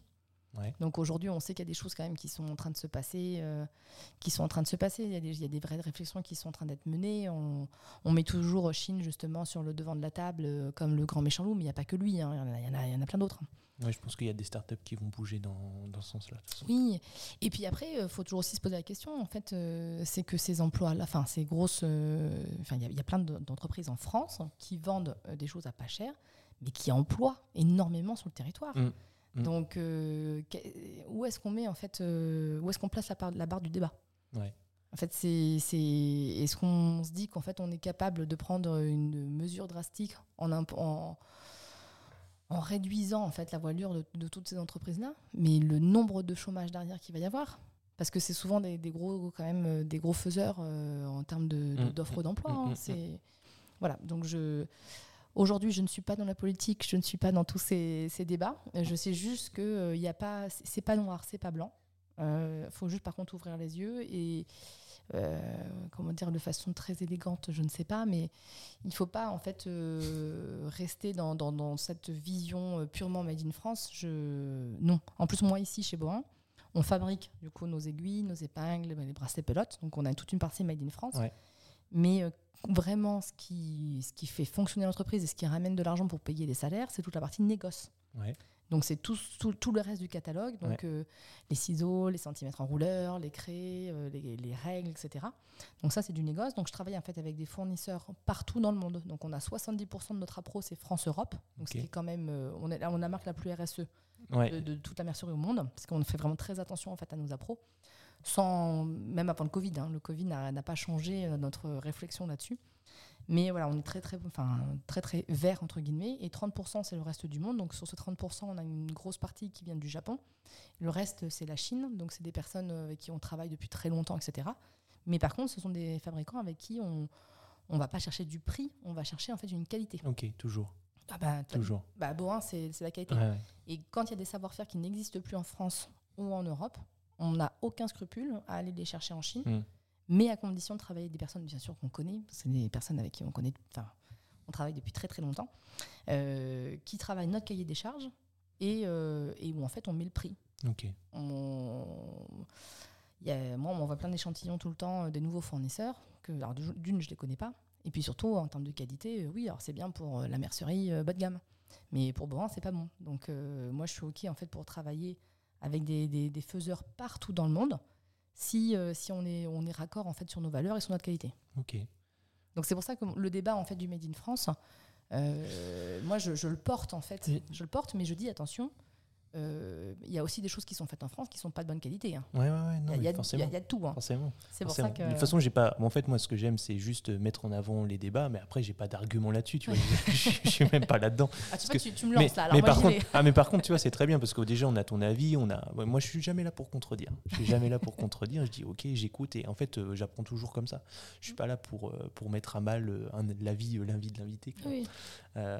Ok. Bon, je propose qu'on enlève la, la casquette commerciale et qu'on revienne sur la partie euh, transition. Euh, La partie transition avec le premier potentiel repreneur, c'est là qu'on en était. C'est ça. Euh, du coup, avec. un- j'espère que les gens du podcast vont arriver à suivre. hein, parce que, Ah mais, ah, mais moi j'aime bien quand il y a des apartés comme ça, que ça part un petit peu, c'est le but. En fait on essaie une conversation entre potes. hein. on se connaît depuis une heure mais c'est pas grave. mais voilà, c'est en fait je, je m'intéresse et je pose tes questions, les questions qui me viennent potentiellement. Et du coup là on en était à- avec ce potentiel repreneur, donc j'ai con- comprendre que ça s'était pas fait. Donc ça s'est pas fait. Donc euh, voilà. Et en fait, euh, et donc ça, ça s'est pas fait parce que euh, donc les, les cadres de direction viennent me voir en me disant écoute Audrey, faut vraiment que tu ailles parler à Didier, donc le PDG de l'entreprise, pour ceux qui, qui reprennent le fil, Ouais. et que tu lui dises ce que tu en penses parce que parce que là, ça, enfin, on part à la catastrophe. Et c'était le vendredi après-midi, et on partait après tous pour trois semaines de vacances d'été. Donc euh, je vais le voir le vendredi après-midi et je lui dis euh, bon bah voilà. euh, Franchement, vous avez raison de partir en retraite. Vous avez tellement donné pour l'entreprise. Mais voilà, enfin, je sais pourquoi en plus vous partez en retraite. Donc allez-y, profitez, etc. Par contre, ce que je peux vous dire, c'est que dans trois ans, je suis pas sûre que l'entreprise soit encore là, ou en tout cas plus du tout en fait, comme, euh, enfin, comme vous l'avez Ouais. remis sur les rails et comme nous on la défend. Après, on est assez grand quand même pour prendre nos décisions, pour se débrouiller. Et euh, voilà, donc euh, s'il y en a qui veulent partir, bah, ils partiront. Euh, mais voilà, je voulais juste vous le dire. Comme ça, vous avez mon avis. puis on regarde, oh, Audrey, Audrey, Audrey. Je dis, non, non, mais attendez, franchement, voilà, vous pouvez le vendre, vous pouvez vendre l'entreprise et vous pensez que c'est quelqu'un, bah, pour le faire, bah, faites-le. Voilà. Mais moi, je vous dis, Le petit coup de pression, là. bah, non, non, je vais pas l'impression, je, je suis honnête. Ouais. Je suis honnête. Et puis euh, voilà. Et donc j'habitais à une demi-heure de- d'ici à l'époque. Mm. Donc je, je prends la route, je rentre à la maison. Et là, je- il m'appelle, mon, mon président, donc du coup, m'appelle en arrivant à la maison. Et puis il me dit au téléphone Bon, Audrey, bon, je vous écoute, j'arrête tout. Alors là, je me dis, quand même, un dirigeant d'entreprise qui écoute ses salariés en disant qu'en fait, l'entreprise va péricliter si. Mm, mm. J'ai du mal à en parler parce que s'il m'entend, cette personne-là, euh, encore une fois, c'était pas du tout contre lui. En Mm. fait, c'était vraiment, euh, voilà, on n'était pas du tout raccord sur le, le- la stratégie et le plan de développement. euh, et qu'on on était effrayés parce que parce qu'on aime l'entreprise, mais c'était pas du tout pour lui personnellement. Et voilà. Et donc je me dis quand même, dans la vie chef d'entreprise, prendre cette décision, c'est pas tout le monde hein, qui le ferait. Donc se passe les trois Parce que semaines. des repreneurs, il n'y en avait pas 50 000. Bah non, mais sur le papier, vous imaginez une, entreprise comme Boa. Ouais. On a, euh, enfin à l'époque, on avait peut-être, euh, enfin on avait quoi On avait 183 ans, d'accord? On est dans la mercerie, donc avec tous les clichés que ça, que ça engendre. Mhm. On a une image désuète au niveau du consommateur. On a une production avec des machines entre 150 et 200 ans. Ouais, Euh, on a les pieds dans l'eau parce que notre bâtiment a les pieds dans la rivière. ouais. Donc euh, voilà. On, a, euh, on est euh, sous, euh, sous, comment dire, sous contrôle en fait de l'Adréal parce qu'à une époque on a eu un incendie qui fait qu'on a eu une pollution des sols. Donc même si c'est ma- maîtrisé, mais c'est quand même, enfin, ça reste toujours un peu latent. Ouais, ouais, c'est des problématiques à laquelle on pense pas forcément de l'extérieur. Oui, mais mais sauf qu'en fait quand vous êtes quand dans vous les êtes les- repreneur, ouais. les pollutions, euh, Mm. même si en fait c'est l'héritage hein, Mm, de, mm, de- de- de- de toute une vie d'entreprise au même endroit. Donc c'est pas vous le fautif, c'est même pas la, la génération d'avant, mais c'est comme ça. Et en fait, vous, quand vous les achetez une entreprise, vous, devez l'assumer. Mm. Et puis euh, et puis la mercerie, euh, c'est un énorme stock à gérer. C'est de l'épicerie, hein. donc en fait il faut avoir plein, de- plein, plein, plein, plein de références et en plein de quantité. Mm. Donc, euh, et comme on n'a pas de prévision, bah, en fait, on doit faire du stock. Donc, on a une valeur de stock de dingue. Enfin, sur le papier, vraiment, racheter une entreprise comme Boin, c'est catastrophique. Ouais, on sait que le stock c'est la galère et vous, vous faites vous basez que là-dessus. Bah, c'est notre, c'est notre fonctionnement. Quand Ouais, je vous dis qu'on ouais. a un fonctionnement très différent de la grande majorité Ouais, ouais. des entreprises, mais c'est comme ça la mercerie. Donc en fait, quand vous venez de l'extérieur et que vous voyez ça, vous vous dites non mais je vais tout révolutionner. Et c'est pour ça que je le comprends en fait quand vous avez, quand vous venez de l'extérieur et vous vous dites bah je vais changer ça, ça, ça, ça, ça. Parce que sous le papier, en fait, il y a beaucoup de choses qui font peur. Mm. Mais nous qui le vivons à l'intérieur, qui connaissons l'entreprise, qui connaissons l'histoire, et on connaît nos clients, on connaît le fonctionnement, c'est des choses qui ne nous font pas peur et en fait qui sont euh, juste euh, inhérentes à notre, activité, à notre métier. Donc, euh, donc voilà, c'est pour ça que ça se fait pas. Et donc les trois semaines de vacances se passent et mon côté un petit peu, voilà, comment dire, maman ou je sais pas quoi, je me dis, il faut quand même poser des mots sur ce qui s'est passé. Donc le lundi de la reprise arrive trois semaines après, je vais voir justement mon PDG. Et puis je lui dis, est-ce qu'on peut en parler un peu de ce qui s'est passé? Parce que, enfin, c'est pas rien ce que vous avez fait. Vous, vous nous faites confiance. euh, vous croyez vraiment dans l'entreprise. Vous voulez pas la vendre euh, pour, que, pour que ça s'arrête. En fait, enfin, c'est pas juste une question de chèque, c'est une, Non, question, une question de valeur, de valeur derrière. Mm. Exactement. Et puis, euh, et je lui dis, mais pourquoi en fait vous pensez à quelqu'un de l'extérieur? Pourquoi vous vous vendez pas euh, au directeur commercial, au directeur financier, au directeur des achats? Et tu pensais toujours pas à toi à ce Ah moment-là? bah, Pas du tout, hein, pas du tout. Et là, Je le vois venir, c'est à toi qui pensais lui par contre. Et donc là, il me regarde avec un grand, sourire. Et puis il me dit euh, Bah, si, je pourrais, mais la seule personne avec les épaules pour le faire, c'est vous. Mhm. Et là, je le regarde et je lui dis Bah, ok, on y va. Et donc le soir, je rentre et je dis à Fabien, euh, mon mari, je me suis un petit peu emballée. T'es pas au courant, mais j'ai racheté l'entreprise. et donc je lui explique tout, tout ça à Fabien et puis il me dit Bah, non, non, vas-y, on y va. On y va. Donc euh, bah, là, on se met en, on se met, euh, on se met en recherche. euh, donc on, échange les, les informations plutôt euh, enfin, confidentielles de l'entreprise sur. euh, Que même toi t'avais pas. ah bah, de toute façon, puis moi, j'étais pas vraiment dans l'entreprise Bois, hein, j'étais vraiment à côté. hein. Ah J'étais ouais. dans le parcours de visite, Ouais, Ce, qui est, ce qui est en plus une société juridiquement à part. J'étais dans un autre bâtiment que les bureaux. Enfin, j'étais dans l'entreprise sans y être vraiment. Mm. Donc, il fallait que j'ai beaucoup plus de- de- de- d'informations sur les chiffres, sur les clients, sur tout ça. Donc, comment on commence à avancer Et puis, euh, à ce moment-là, alors j'en parle facilement, c'est un grand mot, mais en tout cas, je le dis parce que je veux pas que ça soit un tabou. Mais euh, on venait de terminer la quatrième fausse couche, en fait, pour avoir un deuxième avec Fabien. Donc, euh, je pouvais plus avoir de deuxième enfant, c'était terminé. Je, ça, ça, m'a- ça, ça tenait pas, en fait. Donc, euh, On nous propose des solutions où en fait on se dit non, on en a déjà un, c'est bien, euh, c'est comme ça, Mm. c'est- c'est la vie et puis, et puis c'est tout. Donc on se met à, à fond sur le projet de rachat. Mais on a euh, 28 ans à l'époque quand on commence à, ré- à vrai. réfléchir à ça. Ouais. Et puis 28-29 ans, oui c'est ça. Et, euh, et là en fait on n'a pas d'argent de côté, enfin on a deux petits salaires. C'était une de mes questions, c'est comment ça se passe ça Parce que Bah, en fait on a, on a deux tout petits salaires. Nos seules économies qu'on avait, on les a mis dans l'achat de la maison. c'est quoi des petits salaires? Bah, moi, j'avais, je, je gagnais 100 euros de plus que le SMIC. Ah ouais, ok. Enfin, c'est, Ouais, ouais. c'est des petits salaires. hein. Je veux dire, c'est pas avec ça que tu mets de l'argent de côté. Ouais, ouais. Donc, euh, donc voilà. Donc, euh, bon, bah, voilà, je, je, voilà. Et, et tout l'argent qu'on avait mis de côté quand on était étudiant, en fait, on, on travaillait tous les étés avec Fabien. Mhm. Donc, on avait pas mal d'argent de côté. Et ça, c'était notre apport pour notre maison. Donc, euh, en fait, on avait acheté une maison, on avait acheté des voitures, Bah, une voiture pour Fabien. Euh, moi, non, j'avais une voiture, une voiture, une autre voiture ici. Il n'y avait plus de saxo Non, j'ai revendu la Saxo. euh, j'ai revendu la Saxo En pleurs quand même. Et puis, euh, et donc en fait, euh, à ce moment-là, euh, voilà, on se dit, bah, donc il faut revendre la maison avec la- avec la- l'argent, qu'on- enfin la plus-value qu'on va faire dessus. Donc on va partir en location. Mhm. Avec la plus-value dessus, ça va être un bout d'apport. Mhm.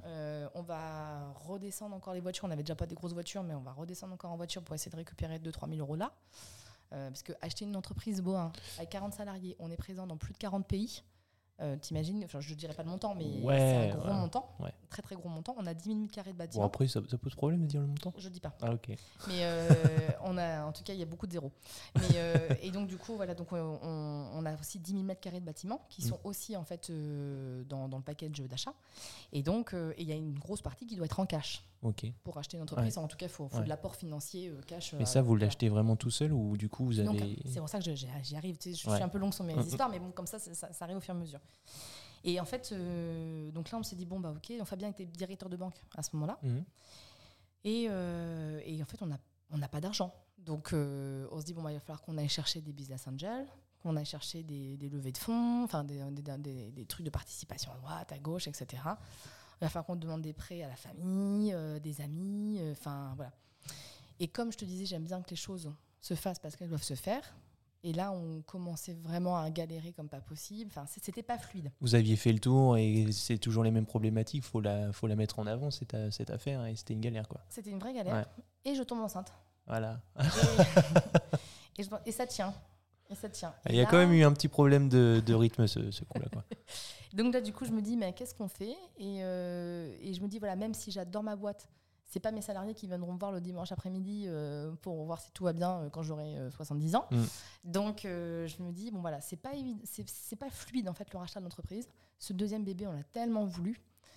Donc, on, décide de, de, de, de ne pas, en fait, continuer le rachat de l'entreprise de s'en de s'en dégager en disant bah voilà c'est comme ça on fera pas alors ce qui était en plus la petite anecdote c'est quand même euh, du coup moi j'avais aucun problème à en, gros- en gros occulter le fait que je que j'ai connaissance de tous les salaires d'entreprise euh, toutes les toutes les dépenses etc Mm, enfin mm. moi c'était dans ma tête c'était terminé c'était terminé on oublie puis c'est comme ça et euh, par contre mon, mon PDG avait du mal à se dire elle est au courant de tout et, Ah. et puis finalement elle reste Ouais. salariée Ouais.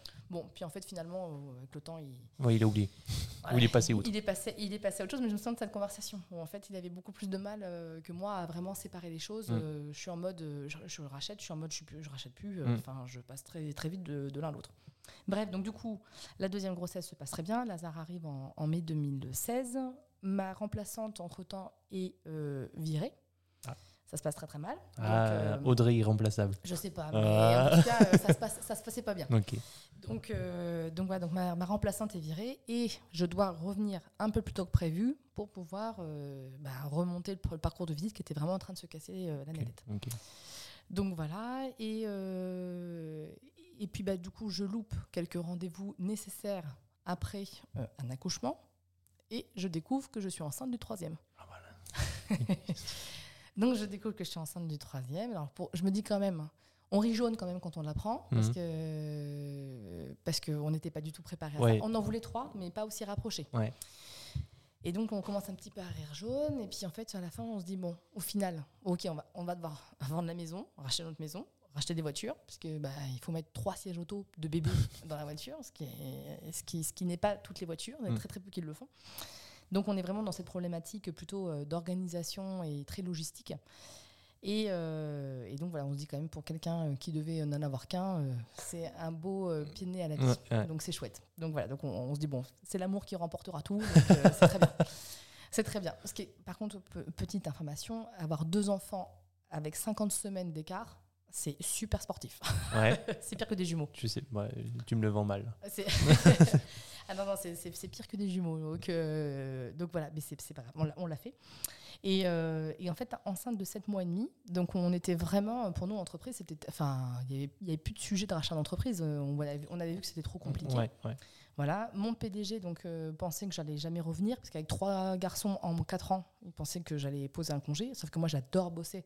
Donc euh, non, j'adore mes enfants, mais j'adore travailler. Donc euh, il était hors de question. Mais lui, il s'était dit, elle va, elle va jamais revenir. Et, euh, et donc enceinte de, enceinte de 7 mois et demi, en fait, je, on est à un repas de famille. Et on, on a un ami de la famille du côté de Fabien qui, en fait, euh, nous pose des questions et nous challenge un peu sur le côté la mercerie, il n'y a pas d'avenir.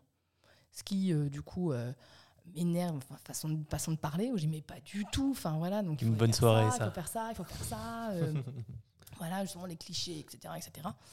Et, puis, euh, et puis en fait, à la fin, du, à la fin de, la, de la journée, il me dit écoute, euh, je te fais un peu parler parce que j'ai cru que j'ai cru entendre que vous vous étiez positionné pour acheter l'entreprise. Et euh, moi, j'ai j'ai vendu ma boîte. Et soit, en fait, euh, je- je- il y a une partie que je verse aux impôts, ou soit, en fait, cette partie-là, je, Tu l'as réinvesti. je la réinvestis. Et tu me croiras ou pas, mais c'était à l'euro près la somme qu'il nous fallait Ah. deux ans avant pour acheter l'entreprise. Donc c'était le dimanche après-midi. Le lundi matin, je débarque dans le, dans le, dans le bureau en fait de, de mon patron. Mm. Et je lui dis, est-ce que c'est vendu?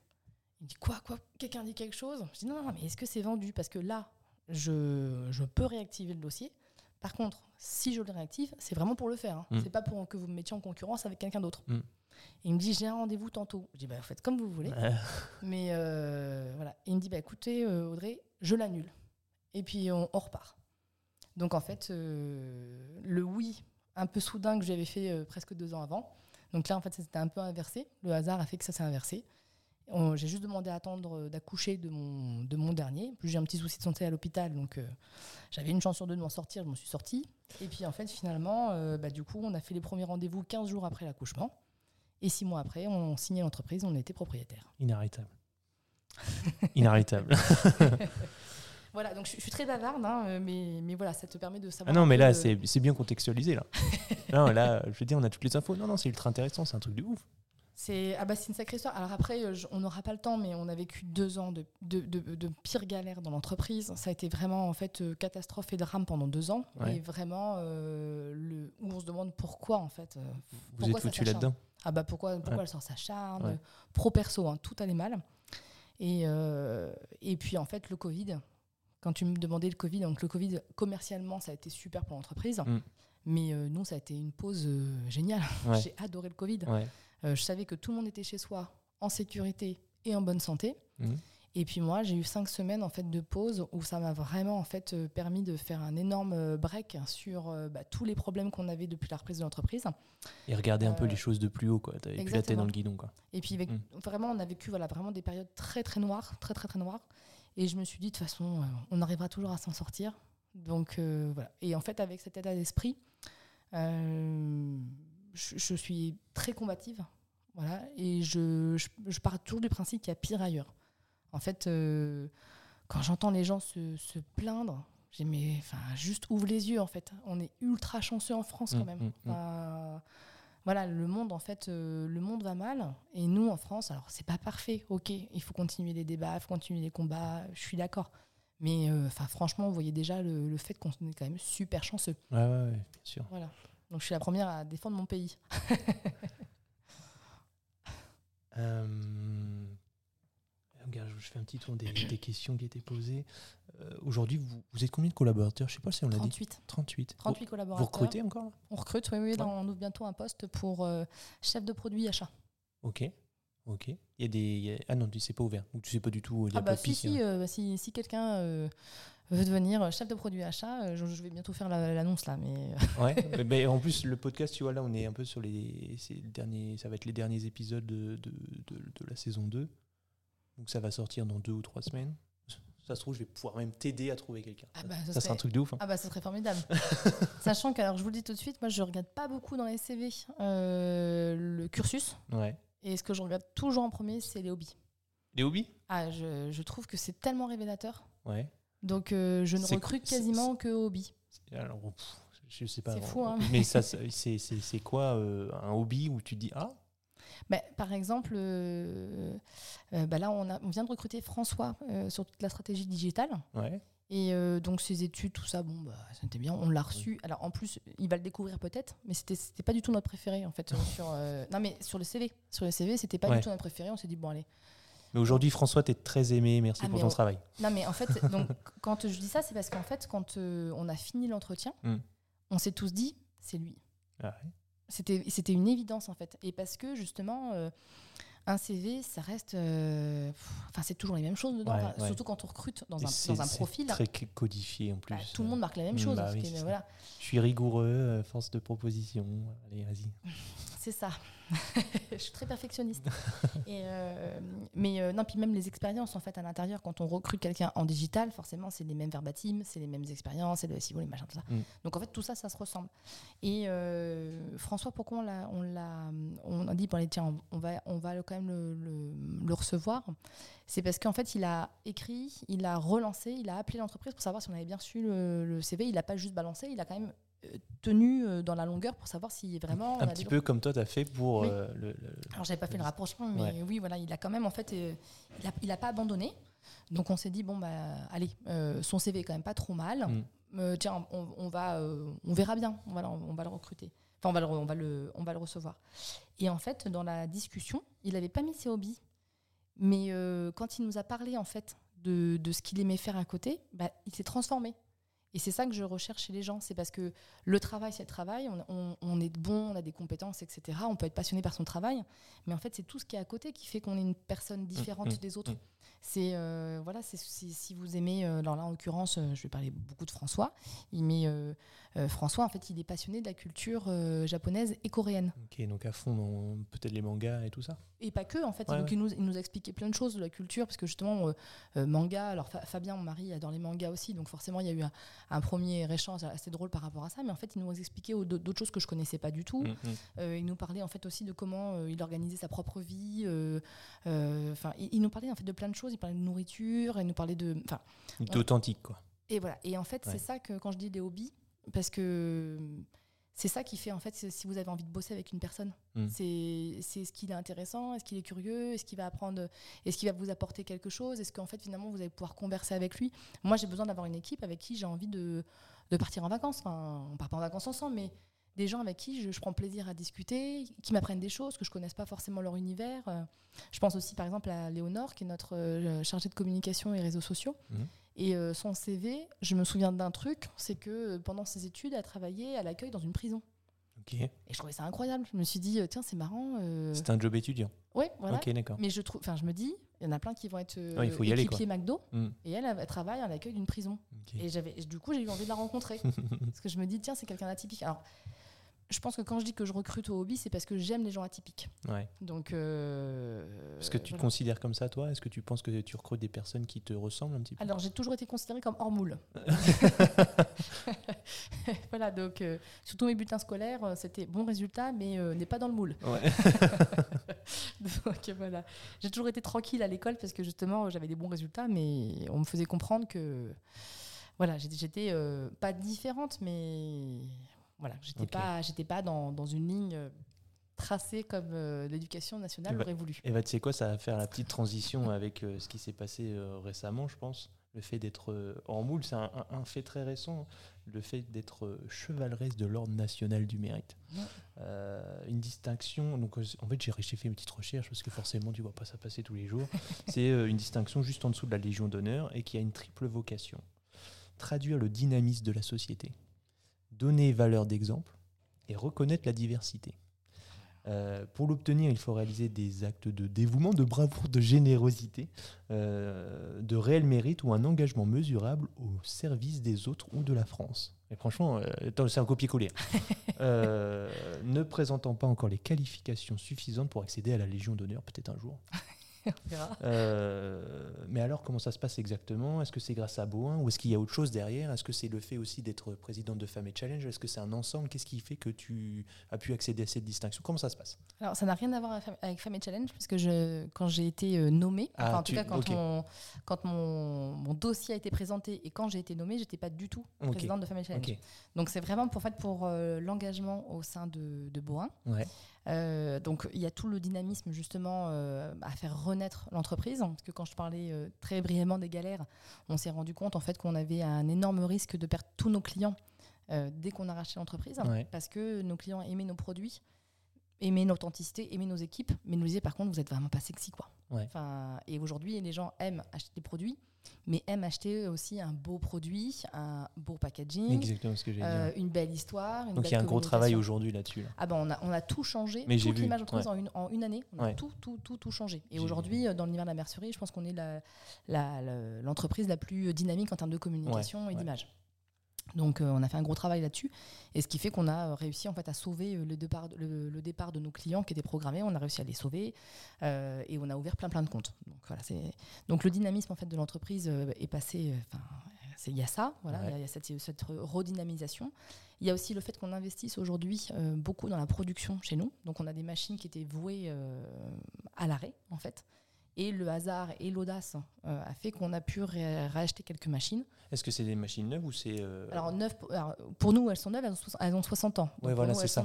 C'est ça. Il faut toujours avoir euh, pour. euh, en fait, ça fait partie du branding de la marque de travailler sur des machines qui datent quand même. Ouais.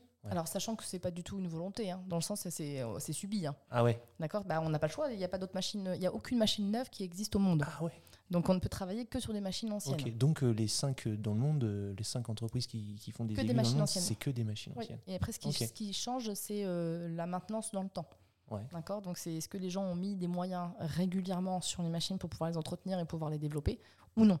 Nous, en fait, il y a eu des choix qui ont été faits, pas forcément les, les bons.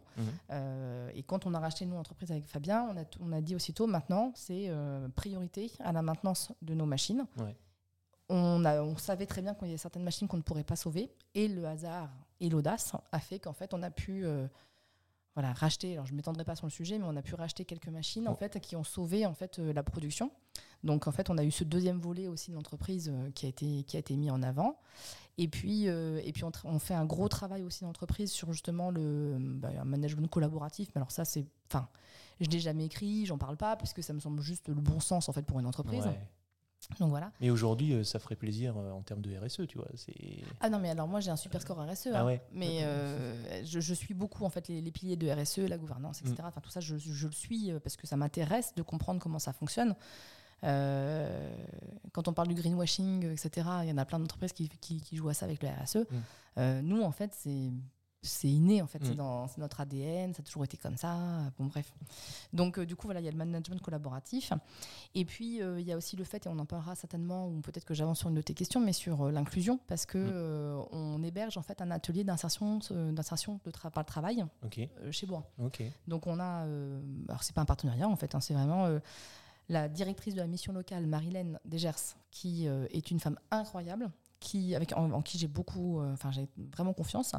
Un jour, je lui dis, bah, viens voir chez moi, je vais, je veux juste te montrer un truc. Mm. Elle vient, elle savait pas du tout ce que je vais lui montrer, et je lui montre un de nos plateaux. On a un bâtiment qu'on appelle le bâtiment carré. On avait refait entièrement la toiture, et à l'intérieur, c'est un bâtiment entièrement, entièrement vide d'activité.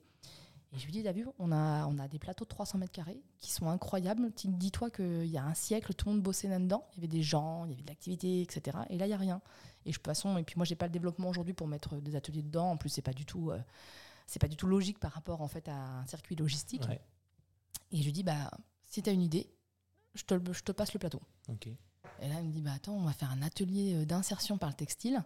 On va faire de la création de textile, on va mettre des machines à coudre, on va mettre euh, des, des femmes euh, qui ont des difficultés, parce qu'il y a beaucoup de chantiers d'insertion qui sont plutôt des chantiers d'insertion hommes, Mhm. d'accord Mhm. Euh, C'est très cliché, mais euh, paysagistes, euh, BTP, etc. Et finalement, les chantiers d'insertion euh, dédiés plutôt à un public féminin, il y en a extrêmement peu.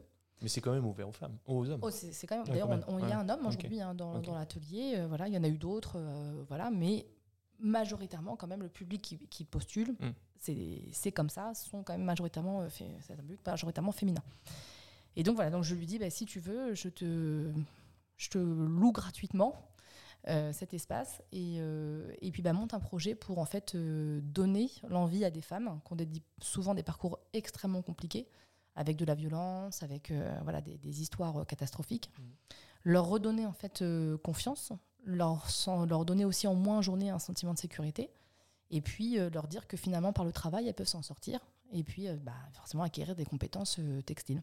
Donc euh, elle a monté ce projet. Et ça fait plus de deux ans là qu'on est euh, qu'on a ce projet euh, chez nous qui, qui est monté. Et ça, ça marche très très bien. Et en fait pour moi c'est une énorme fierté.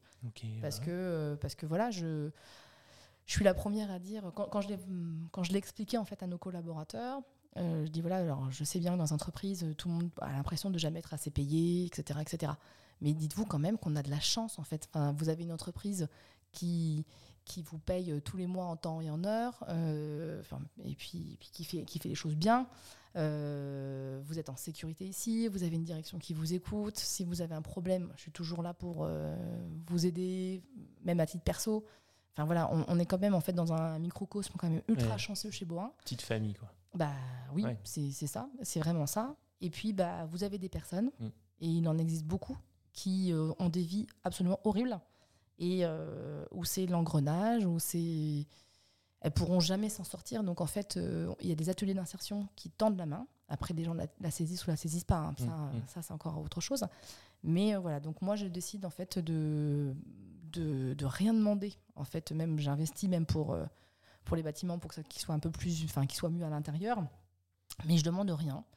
Et, et puis voilà, on, on leur donne un bout de chance en les accueillant ici. Et puis avec le travail incroyable de la mission locale derrière qui organise tout ça, et ben finalement, on arrive en fait tous les ans à, à faire sortir euh, 10 à 15 personnes qui retrouvent, qui se remettent dans le chemin de l'emploi, qui changent aussi parfois de vie Mm. euh, pour, euh, pour être plus. Qui reprennent goût à la vie. tout. Exactement. Donc ça, c'est chouette. Donc Et ça, c'était un des projets qui a, qui a permis aussi de... de- Bah, je pense parce qu'en fait, euh, la personne qui a déposé mon dossier, donc je l'ai Ah, découvert. Mais t'étais ouais, t'étais pas au courant sur ce genre de truc. Ça, c'est des trucs qui sont ok. euh. Ah bah j'étais pas du tout au courant, mais en fait euh, il y, a, y a quelqu'un qui, qui au niveau de l'État en fait qui a appelé ma responsable com pour avoir des, des- pour avoir quelques renseignements sur moi pour euh, faire une enquête. Mm. Et ma responsable com Marianne qui est adorable qui me dit euh, ah bah je te l'avais pas dit parce qu'imagine que tu l'as si t'avais pas ta médaille euh, c'était pas sympa. Bah ouais. Donc je trouve ça super mignon. C'est marrant parce que c'est le même process que si on pouvait t'inscrire. Tiens, bah, bien- bientôt Audrey, tu fais Colanta, je t'ai inscrit, t'es pas au courant, mais vas-y, allez. hop. Non, mais ça se fait dans le dos en fait. C'est- ah bah, oui. plus- comme ça la plupart du temps. Ah je pense. Tu penses, ouais, ouais ouais, je pense. Les, les gens ils sont pas au courant, Ah bah, ils se je pense retrouvent avec. euh, Alors je pense qu'il y en a qui, de- qui demandent à des, des personnes bien placées Ouais. de dire ah, tiens tu veux pas essayer de passer mon, mon dossier parce que pour il y a des gens pour qui les- vraiment les médailles c'est C'est un objectif important. quoi. Mm, ça. mm.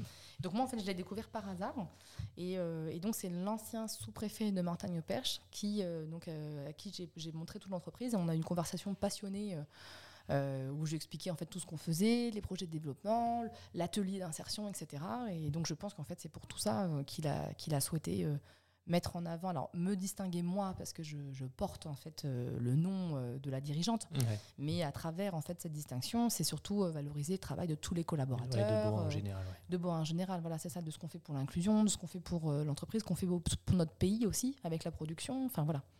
C'est c'est pas, c'est pas, enfin, cette, enfin, cette médaille. euh, D'ailleurs, dans mon discours, euh, je l'ai dédiée euh, d'abord à mes collaborateurs Mm. et à Fabien, Mm. parce que voilà, c'est en toute notre équipe. Ok. C'est un, c'est un, c'est décerné à combien de personnes Je, je, Tu sais pas trop, te- ouais, je t'as pourrais pas trop les dire, infos. c'est- pas énorme. hein. Ouais, c'est ça. C'est chaque année, c'est c'est très ponctuel quoi. Et puis il y a deux sessions. Donc euh, il y a une session en juin, une session en octobre ou novembre. Ok.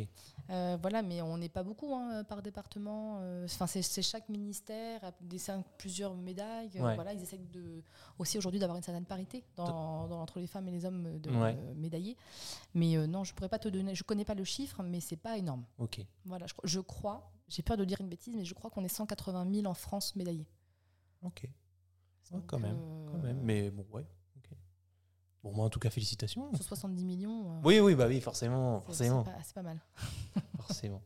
Euh, non, non, bah écoutez, bien, bien joué quoi. Bien joué. Bah, euh, alors, j'ai rien fait pour. J'ai rien euh, fait. à part, euh, à part euh, juste voilà, faire les choses avec conviction et passion. Euh, et je voulais quand même sur la partie communication revenir sur un petit truc. Euh, parce qu'en gros, la première chose que j'ai vue quand j'ai fait mes, pseudo-recherche sur Mhm. toi, c'est euh, cette citation-là Sans aiguille, nous serions tous tout nus. Est-ce que c'est quelque chose qui vient de toi? Parce que moi, je l'adore. je je l'adore. On sait déjà que c'est le, le nom de l'épisode. Est-ce que euh, c'est venu de ta tête ou c'est. euh, Alors, je vais te raconter, je vais te raconter l'histoire. Donc, je, en 2019, on, donc on n'était pas encore avant, enfin on était juste avant Covid. hein, voilà. Et euh, il y a une grande consultation en France hein, qui est demandée. En fait, il faut que les, les- les préfets des départements sélectionnent une entreprise qui va représenter le Made in France à une grande exposition qui aura lieu en janvier 2020 à l'Élysée et qui s'appellera la Grande Exposition du fabricant en France. Et euh, je te la fais courte, je suis sélectionnée pour représenter euh, l'Orne dans, dans cette exposition. Donc, je, donc je, je sais que je vais euh, à l'Élysée euh, pour représenter, donc avec mon petit paquet d'aiguilles. que Il y avait Bombardier, euh, il y avait- il y avait plein d'entreprises incroyables euh, qui, étaient- qui étaient là. Et puis moi, j'arrivais avec mon- petit paquet d'aiguilles euh, qui, était, qui était exposé. Packagé? Non, pas encore. Packagé, si, Si, si, si. si, c'est c'est bon. nouveau- bah oui, packaging, euh, là, euh, je- je- voilà. Et donc, euh, en plus, comme on n'avait qu'un tout petit packaging, on a eu l'autorisation de mettre aussi des épingles et un bracelet pelote pour vraiment montrer que c'était l'univers de la mercerie. Ouais. Mais, le produit était euh, les aiguilles. Donc voilà, donc on avait euh, des, plein, plein de gros trucs euh, qui étaient montrés, puis nous on avait notre petite pochette d'aiguilles. Et, et donc on est invité à l'Elysée pour, pour rencontrer le président. voilà. Et je me dis, attends, je vais rencontrer le président. Hum, hum, hum. Et je me dis aussi, toutes les nanas, elles vont arriver en robe de cocktail noir. À l'Elysée, elles vont toutes être habillées très, très Ouais, chic. forcément. Et si je veux euh, qu'ils me voient, euh, je vais pas me mettre une robe noire. Donc j'ai mis une robe rouge léopard. Attends, rouge léopard, c'est quoi un rouge Et léopard ben, motif léopard avec un fond rouge. Ok, d'accord. D'accord. Voilà, donc rouge léopard, cache- cache-cœur, etc. Machin. Et je me dis, bon, je prends un risque. hein. Au pire, euh, si on me dit que c'est pas, c'est pas super conventionnel, je dirais, bah, je représente la Normandie. hein. c'est clair. je m'étais dit, bon, voilà, j'ai bon backup au cas où. Attends, ça, Et- c'était l'idée euh, de base ou c'était, oh, je pourrais dire ça, c'est vraiment un truc qui est venu au dernier moment, euh, cette excuse-là, ce plan B là? Ah, c'était vraiment l'excuse. Ah oui, d'accord. C'est arrivé au niveau. C'est vraiment, ça passe. Parce voilà. qu'en fait, enfin, moi j'étais super contente de mon idée en me disant euh, je vais mettre une robe où en fait tout le monde va me voir, Mm. surtout le président. Euh, mais euh, tu sais, le temps arrive et tu arrives à l'Élysée et d'un seul coup tu as un doute si ta robe, elle est, si ta robe elle est, elle est vraiment bien ou pas. Ouais. C'est quand même l'Élysée. Donc euh, voilà. Et, euh, et donc voilà, donc du coup, euh, donc on arrive à l'Elysée avec Fabien. J'avais réussi à récupérer une place pour Fabien, qui faisait mon photographe. Voilà. Donc j'arrive avec ma robe et je me souviens de, j'arrive dans la grande salle, il y avait déjà plein de monde, et je les vois toutes habillées en robe noire. Je me dis ouais, Donc ça c'est bon, le pari, Ça, c'est bon. c'est réglé. ça c'est bon. Et, euh, et en fait, il y avait deux endroits avec des caméras. Et je, je- avec Fabien, on se doute qu'il y a un endroit où le président parlera. Mm. On fait la grande photo avec euh, tous, les, tous les exposants, avec le jury, euh, le jury qui, était là pour décerner, en fait, pour, pour valider en fait les candidatures de chaque département, etc. Donc moi, je suis sur la photo et Fabien en fait se cale euh, devant en fait un cordon de sécurité en pensant que c'était éventuellement là où serait arrivé le, où serait le président après. La photo se termine. Aussitôt, je pars en fait pour me mettre au premier rang pour voir le, le- Ouais. le président. Ouais. Voilà, et avec ma robe. Et donc en effet, Premier bingo. rang et en rouge, forcément là, ça commence à être. ouais. Donc bingo, le président fait son, son discours devant nos aiguilles. Alors à l'écran, on les voyait pas, mais il était devant nos aiguilles quand même, voilà. Et, euh, et puis donc il finit par euh, vive la, fin, vive la République, vive la France, voilà. Et il, il sort de son pupitre et il, il vient me voir direct. Ah. Et il me tend la main et il me dit Bonjour, comment allez-vous? Et là, je, je me dis euh, Je suis nulle, en fait. Je dis Bien et vous? Ce qui est absolument nul comme réponse. Ouais. de dire Oui, mais après coup, qu'est-ce que tu voulais dire d'autre? Vous. Et en fait, je me Regarde, dis t'as la même réaction là. Ah bah oui, bah, vraiment- Et là, je me dis Non, mais j'ai loupé ma chance de parler au président. Donc, en fait, ma technique, ma, stratégie de robe rouge léopard a fonctionné. Ouais. Parce que clairement, euh, il a vu que, ça- que cette robe-là. Mais t'avais pas préparé la suite. Je savais pas du tout préparer la suite parce que je pensais pas que ça allait marcher. Mm. Et là, je me dis, c'est pas possible, je peux pas rester là-dessus, quoi. Enfin, je me suis loupée. Donc, euh, je me dis, faut, faut, que je- faut que je continue. Il faut absolument que je trouve un moyen. Et là, j'avais donc des pochettes d'aiguilles dans ma petite pochette, euh, mon petit sac. Et je ne sais pas pourquoi. Donc, à un moment donné, je me dis, il faut que j'arrive à le retrouver. Dans la foule de personnes, à un moment donné, donc il repère de nouveau la, la robe. Et là, il y a un eye contact, tu vois, on se, on se voit, on se Mm. regarde. Ces gardes du corps comprennent que faut pousser les gens parce qu'en fait, il veut me parler. Il revient de- devant moi et Et là, je ne sais pas pourquoi, je prends ma petite pochette d'aiguille, je lui mets devant les yeux et je lui mets. C'est ultra violent, non? Eh ben, Vraiment, je lui fais ça comme ça et je lui dis sans les aiguilles bois, nous serions tous tout nus. Je ne sais pas pourquoi je, je ne sais pas pourquoi j'ai sorti ça. Et là, en fait, il me regarde et il explose de rire. il explose de rire. Il me dit Mais oui, Mais oui. mais oui. Ça, ça, me- ça me fait réfléchir, effectivement. Et donc il me met la barre sur l'épaule et il me dit qu'est-ce que je peux faire pour vous? Mais j'avais rien préparé encore parce, que je, parce que je pensais pas J'ai sorti ça comme ça. Donc du coup bon, j'ai réussi à broder etc. natatata. Donc, Oh, brodé, beau jeu de mots. Ah bah, je peux t'en faire plein hein, de fil en aiguille, euh, Voilà. tirer son épingle du jeu, j'en ai plein.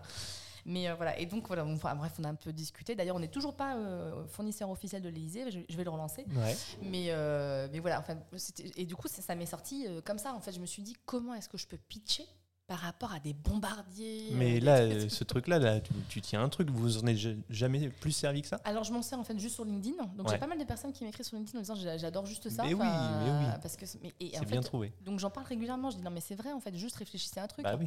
Il n'y a pas d'aiguille, il n'y a pas de vêtements, il n'y a pas de vêtements, bah, il n'y a pas de vêtements. Qu'est-ce que tu hein. vas faire Donc, euh, Tu fais comment tes vêtements sans ça? Alors, ça peut être sympa l'été si on est bien foutu, mais euh, l'hiver avec la raclette sur les, sur les hanches, c'est peut-être pas super. Quoi. Donc, voilà, je pense pas qu'on soit dans une société naturiste.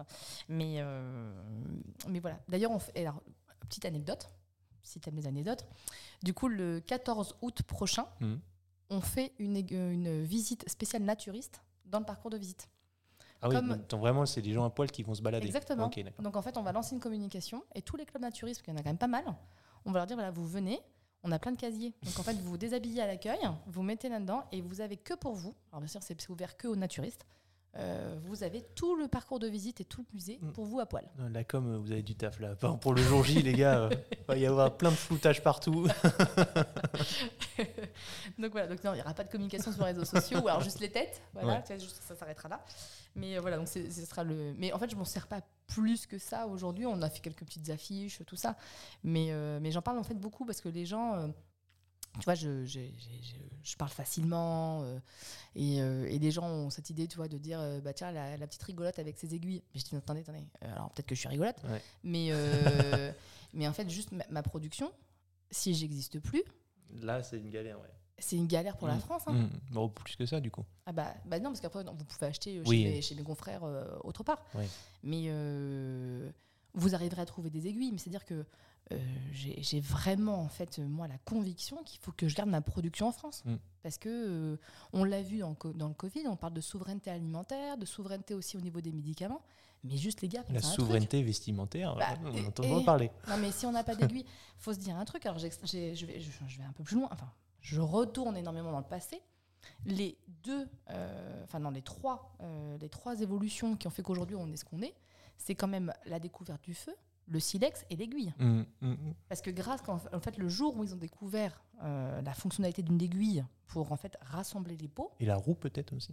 Euh, c'est un petit peu après, c'est un petit peu après la roue. Mais euh, du coup, le, quand on a des, quand on a des, non, je sais, bref, je sais plus quand est-ce que c'est, mais euh, le, le- quand en fait les, les hommes préhistoriques ont pu assembler les pots en- ensemble, ils ont pu en fait se protéger. Euh, contre les agressions extérieures, contre les animaux, etc. Et ils ont pu aussi conquérir des, des territoires beaucoup plus au nord, Mm. sur lesquels ils il pouvaient pas faisait frois, aller. forcément. ouais. Ils pouvaient pas en fait aller dans, dans ces Mais territoires. c'est quoi C'était fait à base d'eau? À base d'eau. C'est les aiguilles, comment ils faisaient à, ce Ah, moment-là? les os, euh, Ouais, les... les os d'animaux. ouais, voilà, c'est ça. os d'animaux et, euh, et c'est- les fils c'était des tendons de cerf Ah, qui étaient séchés. Ok, super. Voilà. Après il y a eu des aiguilles- aussi des aiguilles euh, de pin, donc Ouais, euh, ouais. des sapins, euh, voilà. euh, mais c'était beaucoup beaucoup d'os. Et puis après, bah, au fur et à mesure des années, euh, des, des siècles, ça a été le, le bronze et puis voilà travail en fait euh, métallique. Mais euh, mais voilà donc en fait ce que je dis c'est que vraiment la base base base le feu, le silex et l'aiguille quoi. Voilà. euh, C'était le petit point culture. voilà. on y revient à la culture, on y revient, on y revient. Donc voilà, donc sans aiguille, beau, hein, surtout, nous serions tous tout nus. Franchement, c'était c'est excellent. C'est excellent. c'est excellent et c'est venu en plus du tac au tac. J'ai vraiment Ah, c'était vraiment, oui, oui, c'est vraiment, euh, j'avais pas du tout préparé. hein. truc de ouf. Euh, dans les sujets que je voulais aborder, il y avait forcément euh, Femmes et Challenge. Donc c'est ce que je te disais. euh, je t'ai contacté relativement tôt. voilà, une nouvelle ligne sur ton CV. ta, ta, ta.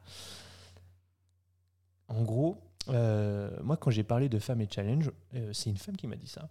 Euh, on m'a dit euh, qu'elle ne comprenait pas le pourquoi il fallait qu'il y ait un groupe de femmes entrepreneuses, pourquoi c'est important, pourquoi un groupe 100% féminin, pourquoi pas intégrer un, un groupe mix euh, voilà, euh, comme un autre. C'était la, la- la grande question. Après, j'ai une autre question, mais ça, ça viendra après. Ça, donc là, la première question, c'est le pourquoi. Pourquoi, alors, pourquoi ce réseau a été monté Ouais. Euh, Eh bien, tu vois, tout à l'heure, quand j'ai t'expliqué que euh, on, on a ce fameux débat, on achète Made in France, mais qu'en fait, la réalité fait que les gens euh, vont acheter euh, du, du pas cher, Ouais. d'accord? Eh bien, c'est exactement la même chose sur, sur les réseaux. Il y a des réseaux aujourd'hui, c'est une réalité qu'il y a beaucoup plus de chefs d'entreprise hommes que femmes. Ouais, ouais, ouais. Et euh, sans parler de, de sexisme, mais ça existe quand même. Euh, voilà. je- et dans, l'imaginaire des gens, dans, le, dans, dans la façon en fait de penser l'entrepreneuriat, moi je l'ai déjà vécu. C'est une question de culture, de stéréotypes et de oser aussi. quoi. Exactement. Alors c'est surtout les stéréotypes, voilà, Ouais. et, et l'habitude en fait Ouais, hein, de, ce qu'on avait, de ce qu'on a vécu. Mais quand moi j'ai racheté l'entreprise, donc euh, quand je j'étais avec Fabien et surtout mon acheteur qui est, qui est un homme de plus de 50 ans, Mm. euh, quand on se déplaçait, les gens disaient d'abord bonjour à l'acheteur de 50 ans. Ah oui. Après ils disaient bah non c'est c'est pas moi. euh, Ouais. Il disait bonjour à Fabien. Mm. Disait, non, non, c'est elle.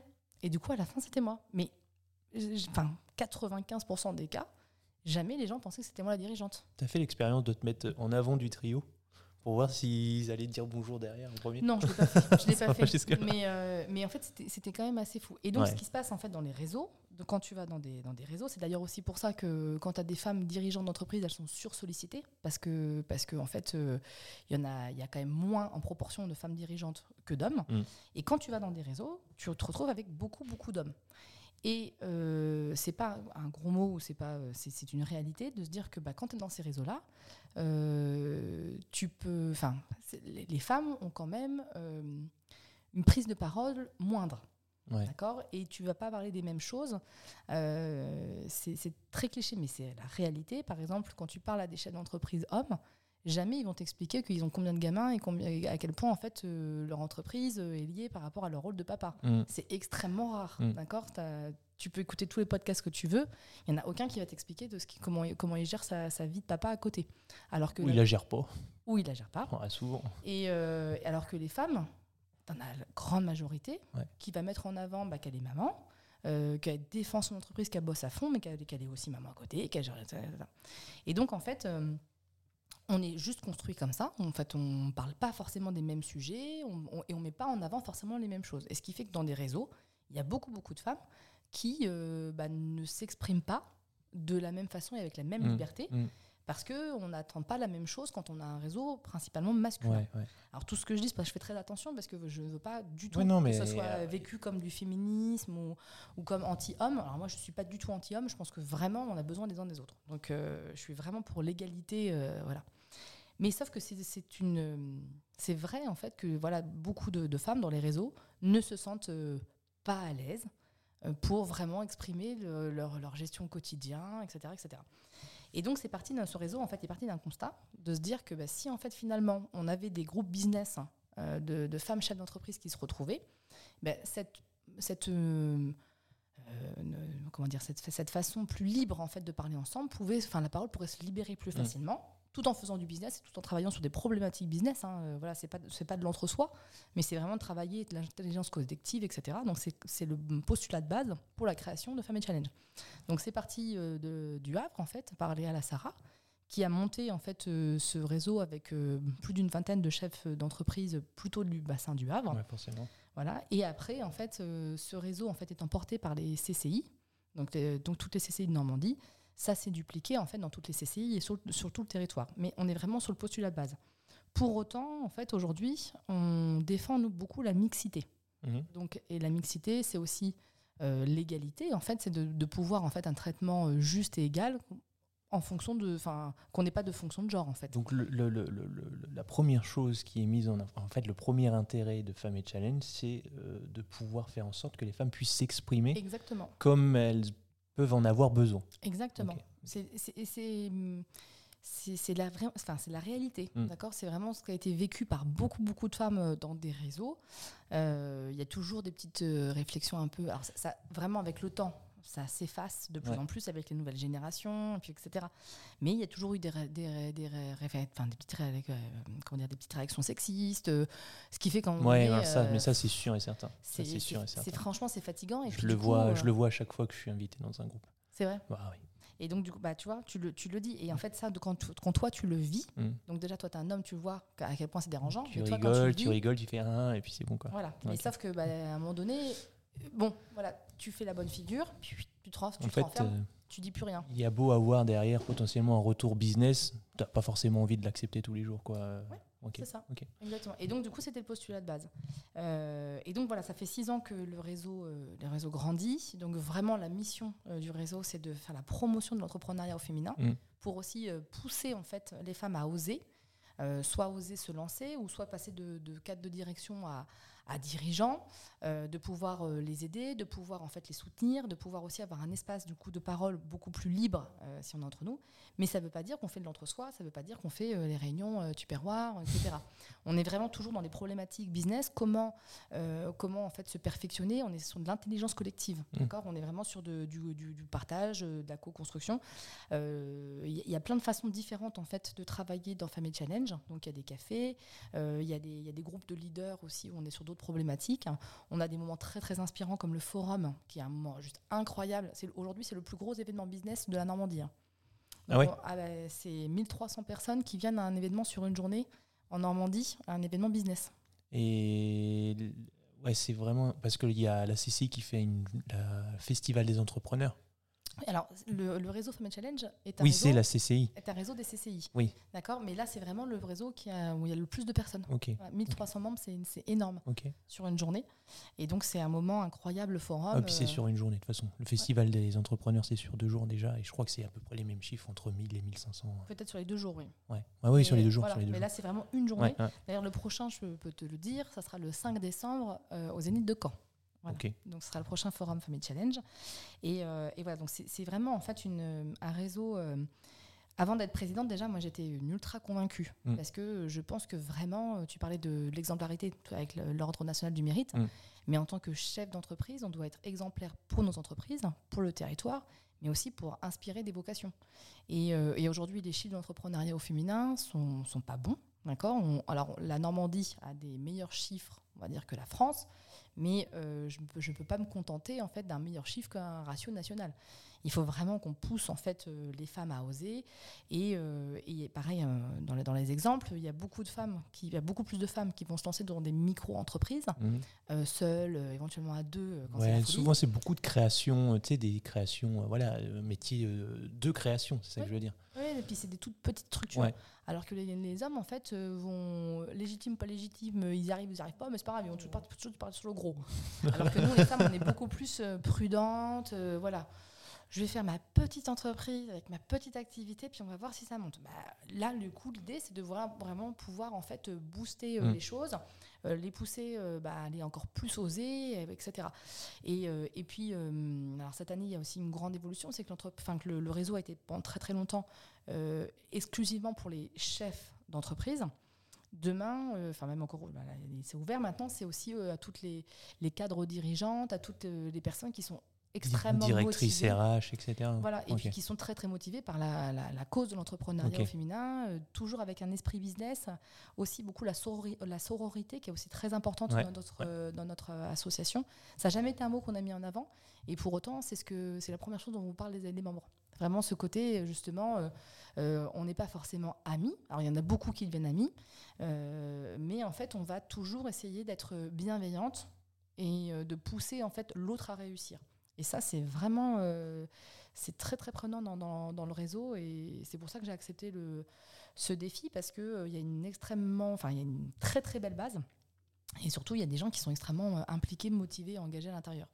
Donc, euh, donc voilà. Et la mixité, comme pour en, pour en finir sur, sur ce débat, euh, c'est que si on veut faire changer les choses, c'est pas euh, nous les femmes en, pro- enfin, en premier rang qui allons porter le drapeau. C'est vraiment en fait un débat de société où tout le monde va s'en emparer. Toi, le premier, tu me dis, toi, tu es un homme, tu me Mm. dis bah, que tu te retrouves dérangé dans des réunions euh, quand tu as des blagues sexistes par des gars qui sont pas du tout. Euh, ouais, ouais. Voilà. Et bah, tu vois, c'est des personnes comme toi dont on a besoin pour faire Bah, avancer je pense qu'il y a aussi, euh, on en revient encore à la génération qui prend de plus en plus conscience de ça aussi. Et je pense qu'il y a euh, des hommes qui sont plus, de plus en plus d'hommes qui sont prêts à défendre finalement la cause féminine, en tout cas sur ces différents sujets-là. Et c'est pour ça que bah, simplement avec du bon sens et puis avec euh, des valeurs communes, mm. qu'on soit homme ou femme, on est ensemble pour les mêmes débats. Mm. Donc euh, c'est pour ça que le- la mixité est importante dans, dans le réseau. Mm. Mais c'est pas simplement, euh, voilà, il faut vraiment avoir des, des valeurs et des, un socle commun. Mm. Ça c'est important. Est-ce qu'il y a des, du coup, il n'y a pas de critères particuliers pour accéder au groupe? Pour accéder au groupe, au réseau Pour l'intégrer, ouais. Non, alors maintenant il y a un système d'adhésion parce que ouais. ça donne un peu plus aussi de valeur aux choses euh, Mm. plutôt que de la consommation gratuite. On en revient à la consommation. Mais euh, voilà, c'est porté. Donc là, maintenant, il y a un système d'adhésion qui, qui est très, très, très raisonnable pour un réseau de cette qualité, surtout de cette qualité. Euh, mais voilà, donc, il y a une candidature simplement à faire euh, sur Femmes et Challenge. Euh, voilà, vous, vous, vous dites que vous êtes intéressé. On, on essaye toujours aussi de voir les personnes qui veulent rentrer dans le réseau, de, de juste sonder leurs valeurs Ouais. pour être sûr qu'en fait, on est sur un, un groupe. euh, alors hétérogène de par nos activités, mais homogène de par notre, euh, notre engagement. Est-ce qu'il y a différents formats euh, potentiellement, tu sais, euh, euh, je sais pas, une, une chef d'entreprise qui se lance dans euh, la gérance d'une industrie a, a besoin peut-être de plus de soutien parce qu'il y a plus de problématiques. Est-ce que du coup, euh, il y a quelque chose qui est adapté à elle? Ah oui, oui, oui, en fait, il y a- il y, a plein de groupes différents. Ouais. Donc, euh, euh, de façon, sur les territoires, il y a ce qu'on appelle les cafés, où Mhm. en fait, euh, Mhm. c'est vraiment des cafés territoriaux avec euh, les chefs d'entreprise de- du territoire qui vont se retrouver de l'intelligence collective tous les mois. Et après, il y, a des- il y a des groupes euh, sur les dirigeants de salariés, donc plutôt COMEX, euh, qui se retrouvent ensemble pour parler de problématiques. Alors, souvent, c'est des gros groupes avec des COMEX, et Mhm. puis on a ces personnes-là qui vont se retrouver ensemble sur des problématiques qui sont vraiment très, très spécifiques.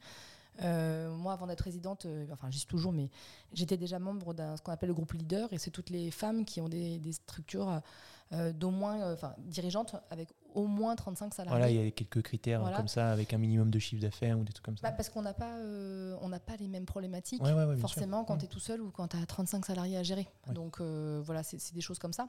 Mais euh, comme c'est un réseau, euh, on a- il y, a- il y a deux salariés à temps plein en fait qui sont à la gestion de, de ce réseau, qui font d'ailleurs un travail incroyable.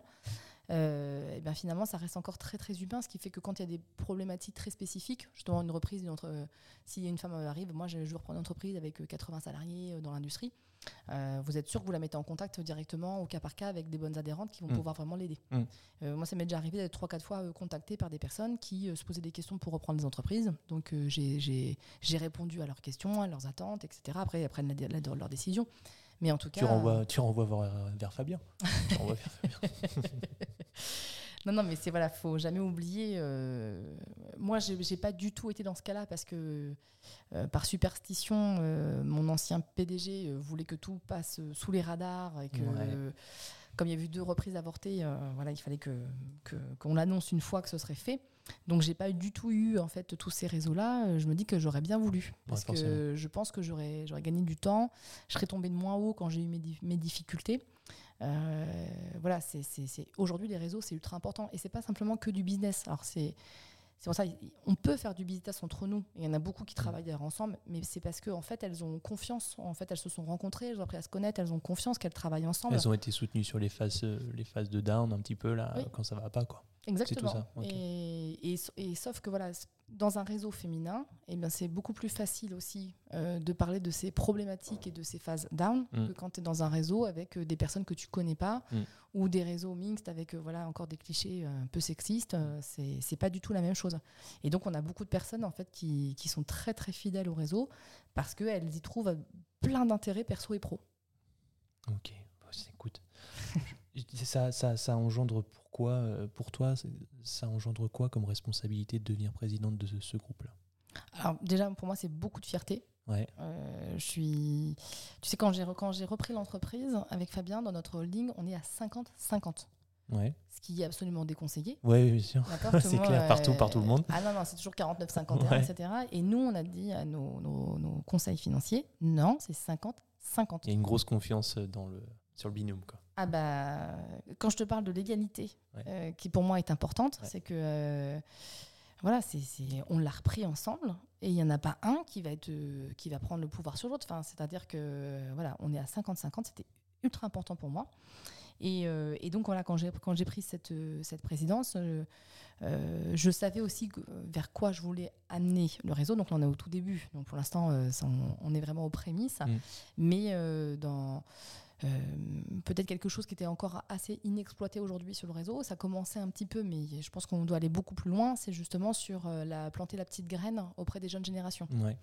Parce que euh, c'est facile de convaincre une jeune femme qui a 25 ans, 30 ans, 35 ans, 40 ans en reconversion, euh, parce qu'elle a déjà un passif, en fait, finalement, elle a déjà, déjà vu des, des choses, euh, peut-être des injustices, des clichés, etc., qui va faire qu'elle va s'engager.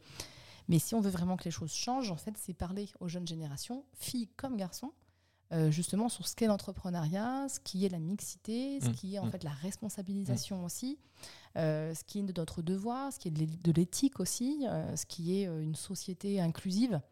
Et l'inclusion, c'est pas simplement le, les personnes handicapées ou les personnes qui remplissent pas, qui sont pas dans les moules des standards, etc. L'inclusion, en fait, c'est aussi simplement défendre l'égalité homme-femme. Ah ouais, bien sûr. Donc voilà, donc en fait, il y a tout ce volet-là qui, qui moi, me passionne. C'est peut-être, c'est peut-être pas vraiment le mot, mais en tout cas que je trouve absolument nécessaire. Et, euh, et donc ce- cette présidence, en fait, euh, va me permettre de continuer à inspirer et rendre audacieuse, je pense, beaucoup de chefs, euh, de femmes chefs d'entreprise, de pouvoir aussi pousser les, les femmes à rentrer encore plus en responsabilisation.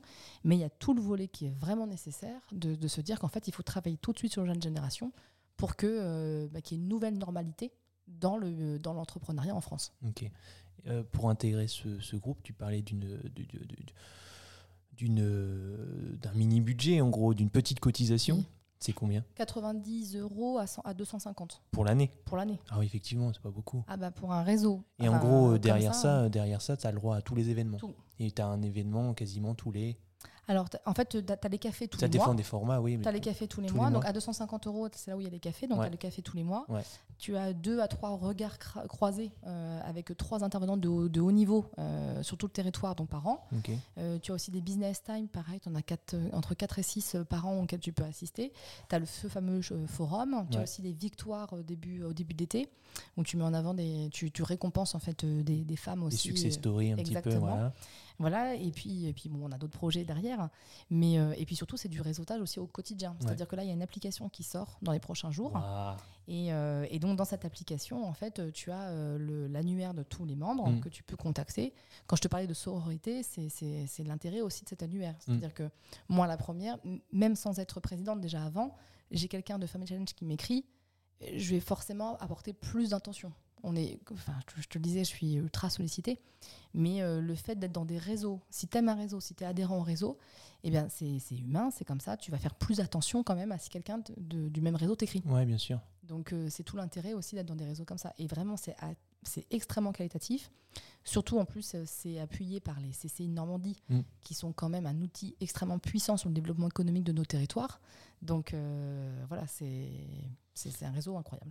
Il y a peut-être un truc à faire sur la partie euh, sur la partie podcast justement de Femmes et Challenge parce que tu vois là où je suis en train de développer un nouveau format qui va bientôt sortir pour la saison 3 où en gros euh, je veux présenter différents chefs d'entreprise femmes hommes Mhm. là il n'y a pas de question mais en gros parce que euh, je voudrais mettre en avant des plus petites entreprises Aujourd'hui, tu vois, là, aujourd'hui, je suis avec Boin, ah, c'est une belle boîte, etc. Mais en fait, j'ai- je suis très sollicité par les plus petits. Et en fait, je peux pas les faire passer. Donc en fait, je fais un nouveau format où tu as 10 minutes pour présenter. Et en gros, 10 minutes, l'avantage du podcast, c'est cette, euh, c'est ça transpire l'authenticité. En fait. Et en gros, peut-être que quand tu as une base de données, là, sur euh, la base de données Femmes et Challenge, et que tu les connais pas, il va peut-être falloir faire en sorte peut-être de les connaître un peu Mm. plus, d'avoir un premier contact. Oui, Peut-être que le podcast, tu vois, avoir ces 10 minutes où on va comprendre la philosophie, la vision, les valeurs de la personne avant même peut-être de prendre contact, c'est peut-être un- une piste à explorer. Je sais pas. Je Ouais, dis ça. complètement, je dis- serait une très bonne idée. Je dis ça, je dis rien. Non, mais c'est un pitch vivant, quoi. Oui, c'est ça. Donc euh, ça, c'est c'est chouette. C'est ça. Écoute, euh, euh, on continuera d'en discuter, mais, mais je, je trouve que voilà, enfin, vraiment quand tu prends, tu as tout à fait raison, parce que quand tu prends le temps de discuter Mm. avec, euh, avec les personnes, euh, que ce soit une ETI, que ce soit une, une micro-entreprise, en Mm. fait, euh, il y a tellement de choses à découvrir et il y a des entreprises incroyables. hein. Moi, je, dé- je découvre plein de métiers, je savais même pas que ça existait. Donc, euh, dans, Bah. cette- dans ce réseau, c'est incroyable. Bah voilà. Mais non, mais c'est ça. Et euh, qu'est-ce que je voulais dire? Alors, En 10 minutes, tu as le temps de présenter peut-être Mm. un concept, mais aussi comme toi ce que tu aimes, savoir euh, peut-être le hobby, euh, ce qu'il Ah aime, bah. etc. Et la personne que c'est à l'extérieur. Mm. Donc, euh, donc voilà, Mais- c'est un petit peu ce que je voulais mettre en avant à travers bah, le prochain format. Là, bon, je suis en train de teaser hein, en direct, qui s'appellera Carton, parce qu'il y a quatre cartons. Euh. Trois cartons qui sont dédiés aux trois chefs d'entreprise. Et le dernier, c'est un sujet transversal, la prospection, le management, ce que tu veux, Cool. l'intelligence artificielle, etc. Donc, ouais, en fait, c'est en fait, c'est un peu, en fait, on est en train de se rejoindre parce que je pense que votre application, alors je sais pas, mais j'en ai visité quelques-uns, des groupes, des BNI, des machins. Mm. Ils n'ont pas cette idée de ce concept d'application, je crois pas. Ouais, Je crois bah, pas. Là, ça arrive dans les prochains jours. Ouais, c'est vraiment, Ouais. c'est vraiment Ah ouais, là, euh, c'est c'est c'est pour vraiment, là, on est en version euh, test euh, déjà. Ok, ok. Donc, euh, ça arrive très bien. Donc limite, c'est limite un peu en avance quoi sur les autres, je pense. Ouais, complètement. Bah, je, non, puis, enfin, encore une fois, enfin, c'est c'est vraiment, vraiment quali. Enfin, tu dois venir le 5 décembre à Caen, c'est obligatoire. Non, mais en plus, euh, voilà, avec ton podcast euh, C'est qu'entrepreneur, pas euh, long. Ouais, ouais, ouais. non, mais là, tu es obligé Il y a de peut-être un venir. truc à faire. Mais euh, tu, tu verras la- la- la- le niveau de qualité de cette journée. Et c'est, c'est on va dire, c'est la vitrine publique de tout ce qui est fait l'année et tous les, tous les événements pareils en, en territoire. Vous me laissez un petit stand où j'enregistre en direct les personnes là-bas, les, les chefs d'entreprise qui veulent passer. Moi, moi, je suis ouvert. Eh ben écoute, Je suis ouvert. y a eh pas ben, écoute on, on continue la Parce que discussion après parce que c'est, chouette. ouais. Avec le festival euh, des entrepreneurs de la CCI, on est en discussion aussi pour faire un truc dans ce, dans ce style-là. Parce que tu sais, ils, ils présentent euh, trois, deux ou trois success stories. Et en fait, l'idée, c'était de peut-être faire une collab pour enregistrer justement cette, euh, cette phase de présentation. euh. Bon, bref, ouais, on en eh discutera ben, après. ouais, non, c'est top, c'est top. Et- Euh, Et, si je peux juste rajouter un petit truc quand tu disais les, les, les hobbies. Ouais. Parce que alors j'adore les anecdotes, donc j'en- j'en raconte euh, beaucoup. Mais euh, donc euh, du coup le, le 6 février dernier, donc on me remet l'ordre national du mérite. Je, je fais mon discours. Donc je fais un discours très très personnel. Et, euh, et donc je raconte plein d'anecdotes et j'exprime en fait que euh, mon héroïne à moi quand j'étais petite, c'était pas du tout une héroïne Disney ou quoi que ce soit. Et c'était le personnage de Fanny Ardant dans Pédale douce. oh, là, je l'ai pas. Oh là, je suis désolé, mais je l'ai pas. C'est pas possible. je l'ai pas du tout. T'as pas vu Pédale douce? Non, j'ai pas vu Pédale Non. douce. Alors, je- alors, ce soir, tu, tu regardes Pédale douce. Non, ce week-end, ce week-end, je suis sympa. Non, mais regarde ce film, il est incroyable. Ouais. Et tu comprendras en fait, voilà, où je, je- le, le personnage de Fanny, Fa- de Fanny Ardant, qui est euh, libre, euh, qui en fait euh, est ouverte d'esprit, euh, qui dit tout ce qu'elle pense, très déterminée, très passionnée, etc. Et en fait, moi, c'était mon, mon héroïne quand j'étais petite. Et donc, je raconte ça dans mon discours. Et pour te dire à quel point en fait les c'est ça en fait qui rapproche les gens, tu sais, c'est parfois c'est des détails. Et on avait donc, euh, alors je le dis parce qu'en fait, euh, je pense que c'est, enfin, elle l'a marqué sur les réseaux sociaux, mais euh, donc Dominique Carlac, qui est la vice-présidente du Medef France, Mhm. qui était présente, qui m'a fait l'honneur d'être présente à, à ma remise de médaille, qui vient après, donc une fois le discours fini sur scène pour faire une petite photo, et qui me dit Oh, Mais c'est incroyable, moi aussi j'adore Fanny Ardant dans Pédale douce. et là, en fait, on se regarde avec des yeux, mais avec plein d'étoiles, et puis on commence à parler du film, et puis de Fanny Ardant, et puis.